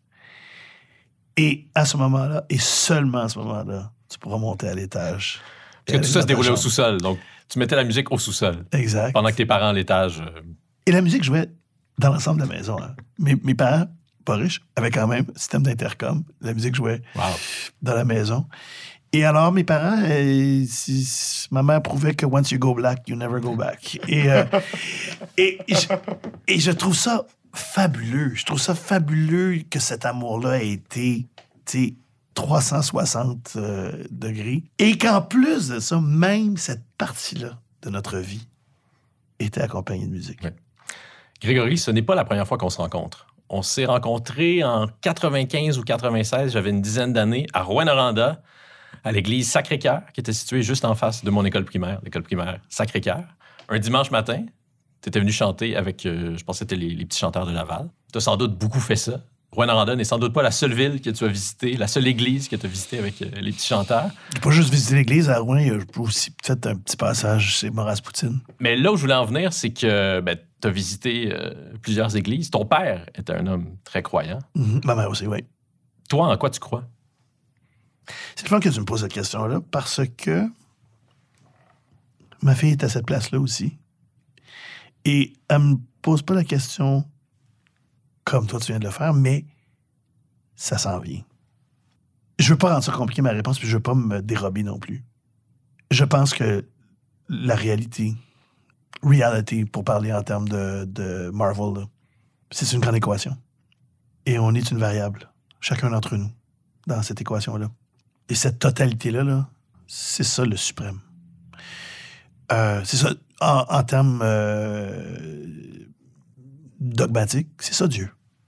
C'est cette équation-là. Notre job, c'est d'être la meilleure variable possible dans, l'équation. Moi, j'aime beaucoup l'outil spirituel. Alors, la foi de mes parents, elle s'expliquait ou elle se, elle se déclinait à travers des histoires religieuses. Mais elle n'était pas religieuse. Mes parents, tous les deux, croyaient, d'une part, et étaient à la recherche d'une plénitude à la fois mystique, spirituelle, matérielle et intellectuelle. Ils cherchaient tout ça. Et leur meilleur moment, ils les vivaient quand ils sentaient tout ça aussi. Je pense que c'est pour ça qu'ils étaient tous les deux si intéressés à l'art, parce que c'est un véhicule super efficace. Quand tu regardes un tableau, tu peux être interpellé par le tableau pour des raisons intellectuelles. C'est un tableau de un tel qui a vécu tel. Tu vois Guernica, puis tu te dis, boum, il y a toute l'histoire C'est bien composé. intellectuelle qui vient avec ça. Alors, c'est ça une question matérielle. Tu peux être carrément juste happé par la couleur, par le, travail du canevas, etc. Puis ensuite, ça, il y a, une- y a une- il y a quelque chose qui t'interpelle sur le plan spirituel parce qu'il y, a y y des valeurs qui viennent avec ça, il y a des émotions avec ça. Puis, puis des fois, tu vis un moment en regardant un tableau qui s'explique pas, qui est mystique. Tu peux pas mettre ton doigt là-dessus, mais tu le sais que ça te, ça te transporte. Moi, mes parents, c'est à ça qu'ils croyaient. Maintenant, ils croyaient à ça avec des déclinaisons dans des histoires. Euh, les deux sont nés dans les années, ma mère en 38, mon père en 40, dans des, dans des endroits très, très catholiques. Les Antilles, euh, d'une part, et euh, le Québec, d'autre part. Et utilisaient le guidebook là, pour renforcer ça.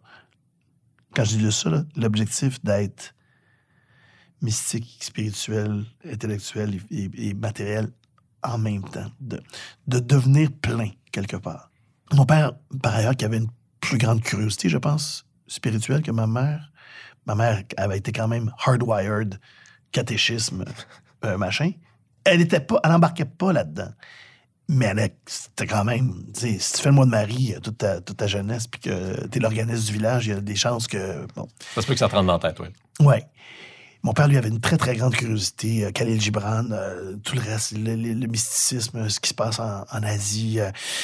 mon père, quand j'étais petit, il racontait toujours comment l'Est et l'Ouest, c'est- comme une espèce de, dialectique continuelle sur le plan spirituel, mais aussi sur le plan politique. Puis ici, on invente, à l'Ouest, on invente, puis à l'Est, on, minia- on miniaturise, puis à l'Ouest, on, on se pose la question sur comment tout a commencé, puis à l'Est, on se dit, on veut pas savoir comment tout a commencé, on veut juste...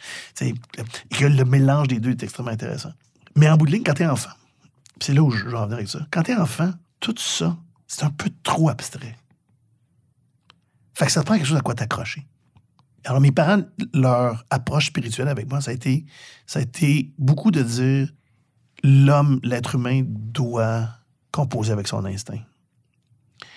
Et il faut qu'il aille chercher de la raison quelque part.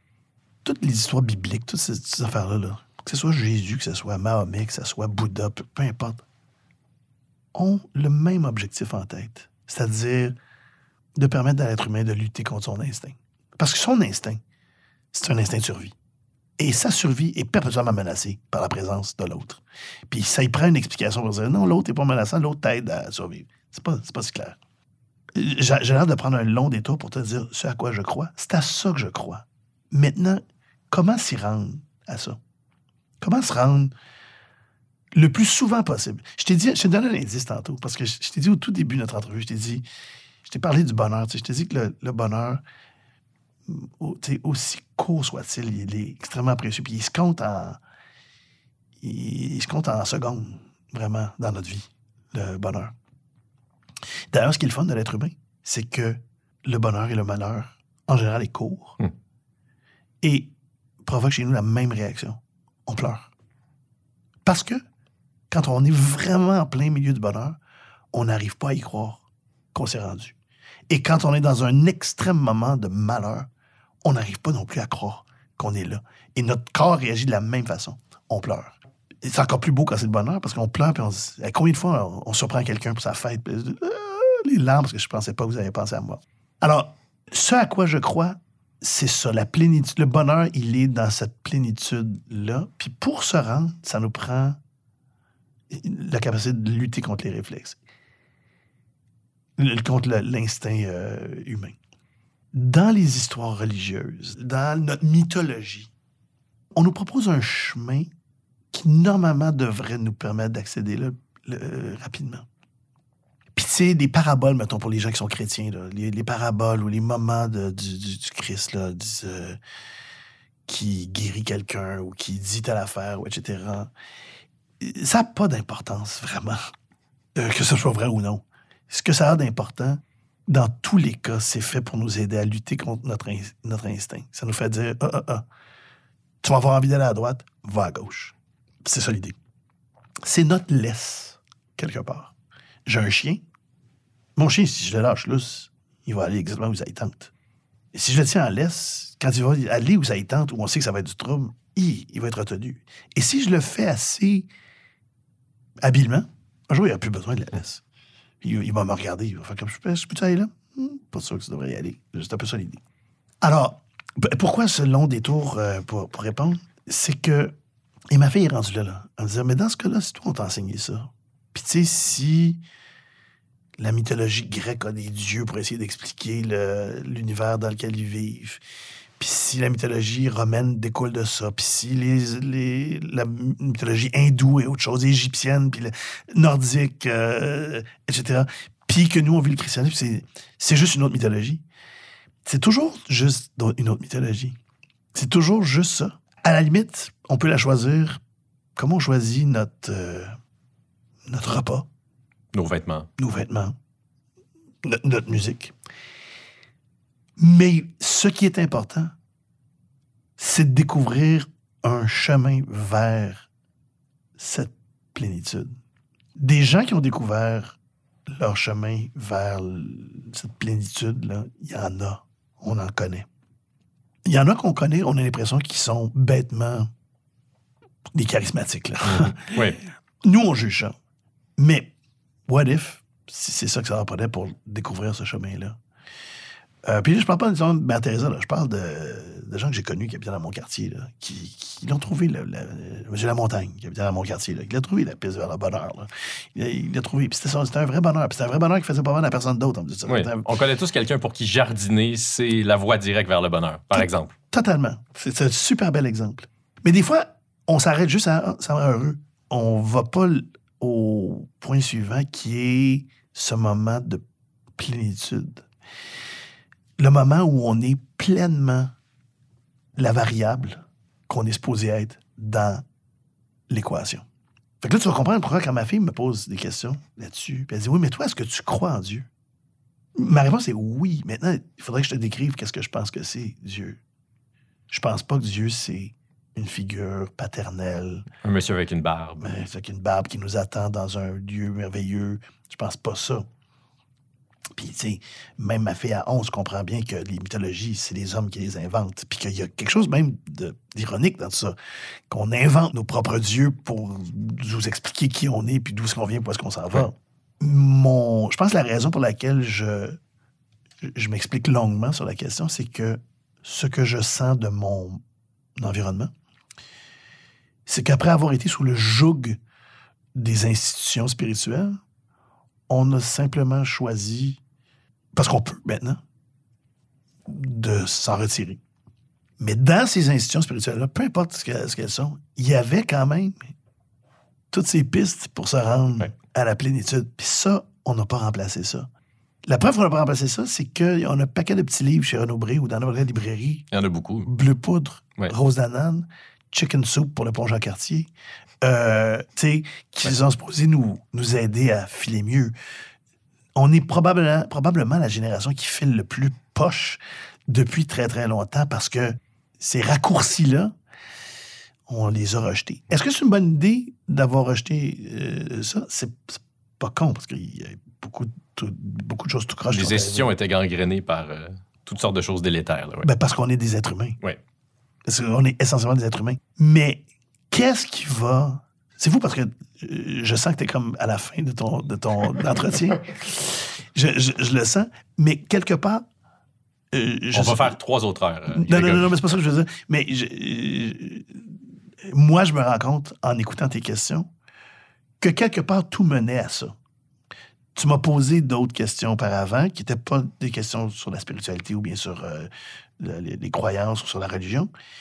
Mais les autres questions que tu m'as posées menaient quand même à ça. Tu sais, je t'ai dit en début d'entrevue que l'être humain est instinctivement discriminatoire et qu'il a besoin de façon intellectuelle de mieux comprendre l'autre, mais aussi qu'on lui transmette le, le- le désir de la compassion.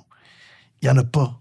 En ce moment, là, depuis qu'on a chippé l'Église en dehors de notre vie à nous, là, ici, il n'y en a pas de vecteur de compassion. Il y a des individus qui peuvent te montrer que par la compassion, il y a une coupe occasionnellement de livres ou de films feel good, Monsieur Lazare et compagnie, qui vont, qui vont dire Ah, c'est bien trop vrai. hein. On fait le bien quand on tend la main à l'autre puis qu'on écoute. Mais n'y il y a- a rien d'institutionnel qui, dit ça maintenant. Et je pense que notre job, c'est pas de retourner à ce que c'était nécessairement avant, mais je pense que notre job, c'est d'y réfléchir. Comment est-ce qu'on va transmettre ça? Parce que ça fait partie de notre, euh, ADN aussi. Ici, quand les gens regardent le, le Canada français ou le Québec, là, ça fait partie de notre ADN. On est supposé être des gens super accueillants, on est supposé être des gens super sympathiques, on est supposé être des gens super cool. On s'en vante. oui, puis je pense que c'est c'est vrai. C'est moi, le- moi qui ai reçu des gens de partout dans le monde pour des festivals, là, puis arrivaient ici, puis je disais, est-ce que vous pouvez héberger euh, quatre personnes? Puis ils disent oui, puis regarde, là les clés du char. Puis nous autres, on s'en va au chalet. Ouais. C'est un accueil fantastique. Tu fais confiance à des gens qui arrivent, je sais pas trop où. Tu leur dis, là, maison, les clés du char, puis... euh, Le frigo est là, le cellier le- est là. Exact. On est ça, mais on est aussi ça, hardwired parce que judéo-chrétien pendant. Alors moi, je pense qu'on a besoin de réfléchir à la suite. Fait que quand tu me demandes à quoi je crois, je crois que notre job, c'est d'être aussi plein que possible. Puis il est là le bonheur. Il est où, là, selon euh, le chanteur français? Euh, il est où le bonheur? Il est là, dans, dans le plein, dans le plein spirituel, mystique, matériel, intellectuel. Il est là le plein. Là, il faut trouver les raccourcis pour, euh, pour s'y rendre.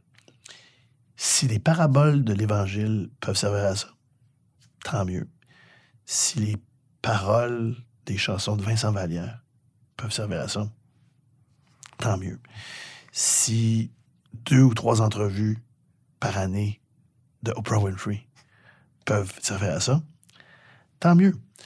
Si Joe Biden, qui débarque en Israël après une attaque terroriste horrible, vient dire du haut de ses 80 ans, vous avez toujours été opprimé, les autres autour vont peut-être en profiter pour, pour vous attaquer. We got your back.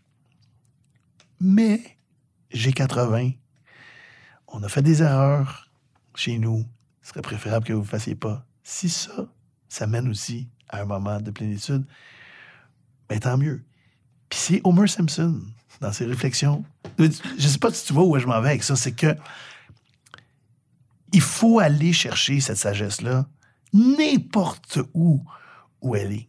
Et n'importe où inclut les institutions spirituelles déjà existantes. Ouais. L'idée de revirer ça et de jeter ça aux poubelles, à mon avis, c'est très chic, mais c'est une erreur. On a, dans le cas du christianisme, 2000 ans d'expérience, de musique, d'art, de toutes ces choses-là construites pour réfléchir à, la plénitude.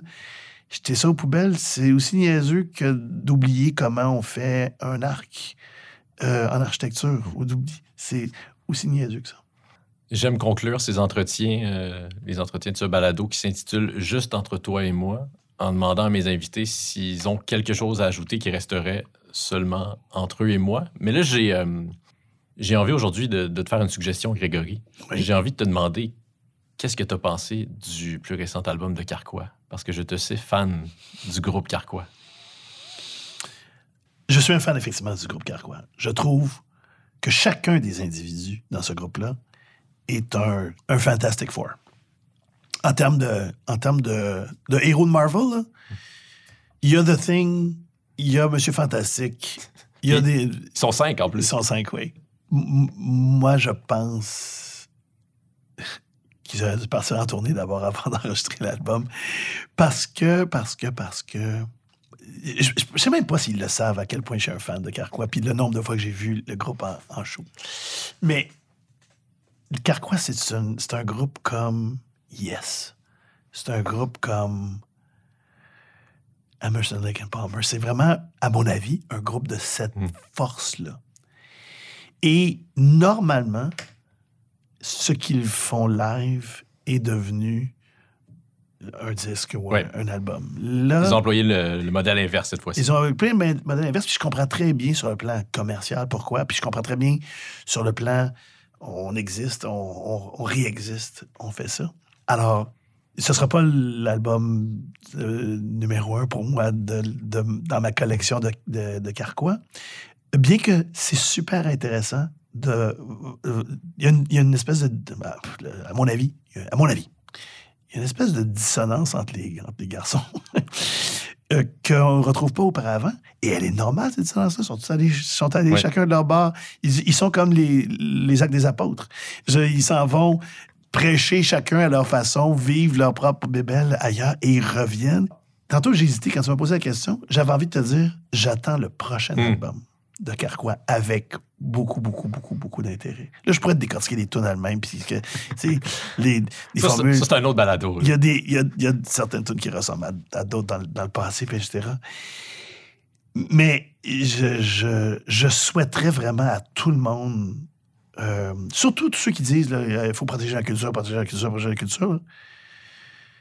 Prenez une soirée pour écouter euh, euh, Carquois de A à Z. C'est génial. Et le fait que ça n'a pas eu l'impact, mettons, de Harmonium, ça a eu l'impact, le Carquois. Ça, ça passait, je suis pas en train de dire que ça a eu l'impact. C'est un méga super groupe. là. Mais le fait que ça n'a pas eu l'impact d'Harmonium dit à quel point on est un peu tone deaf euh, en ce moment. On n'entend pas grand-chose. Je suis jaloux en plus. Parce que moi, quelque part, j'ai fait beaucoup de musique de groupe quand j'étais plus jeune. Je jouais avec un band, puis etc. Mais je suis vraiment un artiste solo. Là. Je suis vraiment un artiste euh, individuel. En plus, je me produis moi-même. Je suis vraiment dans mon coin quelque part. T'es un homme orchestre. C'est le fun. C'est une. C'est pratique.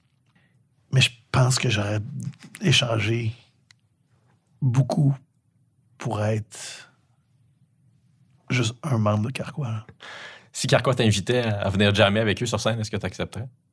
Ah oui, à 100 000 à l'heure. J'a- J'accepterais à 100 000 à l'heure. Et il n'y a, pas- y a pas tant de- d'exemples de, ça. Mais j'accepterais à 100 000 à l'heure de jouer euh, avec euh, Carquois. Je me prendrais mon. Je me fermerais la- euh, je me mettrais dans un coin puis je jouerais. Je proposerais peut-être une fois de temps en temps, on pourrait faire ça. Mais autrement, je serais juste ravi de pouvoir faire ça. Je suis jaloux de la chapelle de Daniel Bélanger. Je suis vraiment jaloux de ça. Pas juste parce que Daniel Bélanger a du succès. Puis, non, je suis jaloux parce que j'aurais aimé ça faire partie de ça. J'aurais aimé ça faire partie de, de ce son-là. C'est phénoménal ce qu'a fait Daniel Bélanger. Là. De la fin des années 90 jusqu'à maintenant, c'est ça le son de la musique ici. Puis il a pris des chances à, à plein d'endroits. Euh, Il y a quelques exemples de, comme ça. Tantôt, au début, tu m'as demandé une expérience musicale extraordinaire. Une de mes expériences musicales vraiment extraordinaires, c'est Stevie Wonder. J'ai été engagé pour interviewer Stevie Wonder lors de son dernier passage au Festival de jazz. Passage mémorable. Oui, parce qu'en plus de ça, Michael Jackson. Oui. Bon, Donc, il a interprété plusieurs chansons de Michael Jackson ce soir-là. passé la moitié de son spectacle à interpréter ça. Mais moi, j'ai passé toute la journée avec euh, Stevie Wonder. Assis à un piano, vraiment des heures assis à un piano. À lui poser des questions. Au départ, c'est des questions générales, sociales, c'est sur sa vie, etc. Mais ensuite, des questions plus, plus pointues. C'est genre, euh, je sais pas moi, euh, You are the sunshine of my life. Et moi, de dire à Stevie Wonder, c'est fou quand même, hein, parce que c'est. c'est vraiment la progression d'accords de Pavane pour une infante défunte et de Ravel. Et Stevie Wonder va me dire You noticed? Il attendait pendant toutes ces années que quelqu'un le remarque. Puis j'ai dit oui, I noticed. C'est vraiment. La progression d'accords, c'est même la mélodie. Puis You are the sunshine of my life. Puis alors, et là, le ça ouvert. C'est fou parce que j'avais l'impression subitement qu'il me voyait. Puis j'avais l'impression de voir dans sa tête aussi.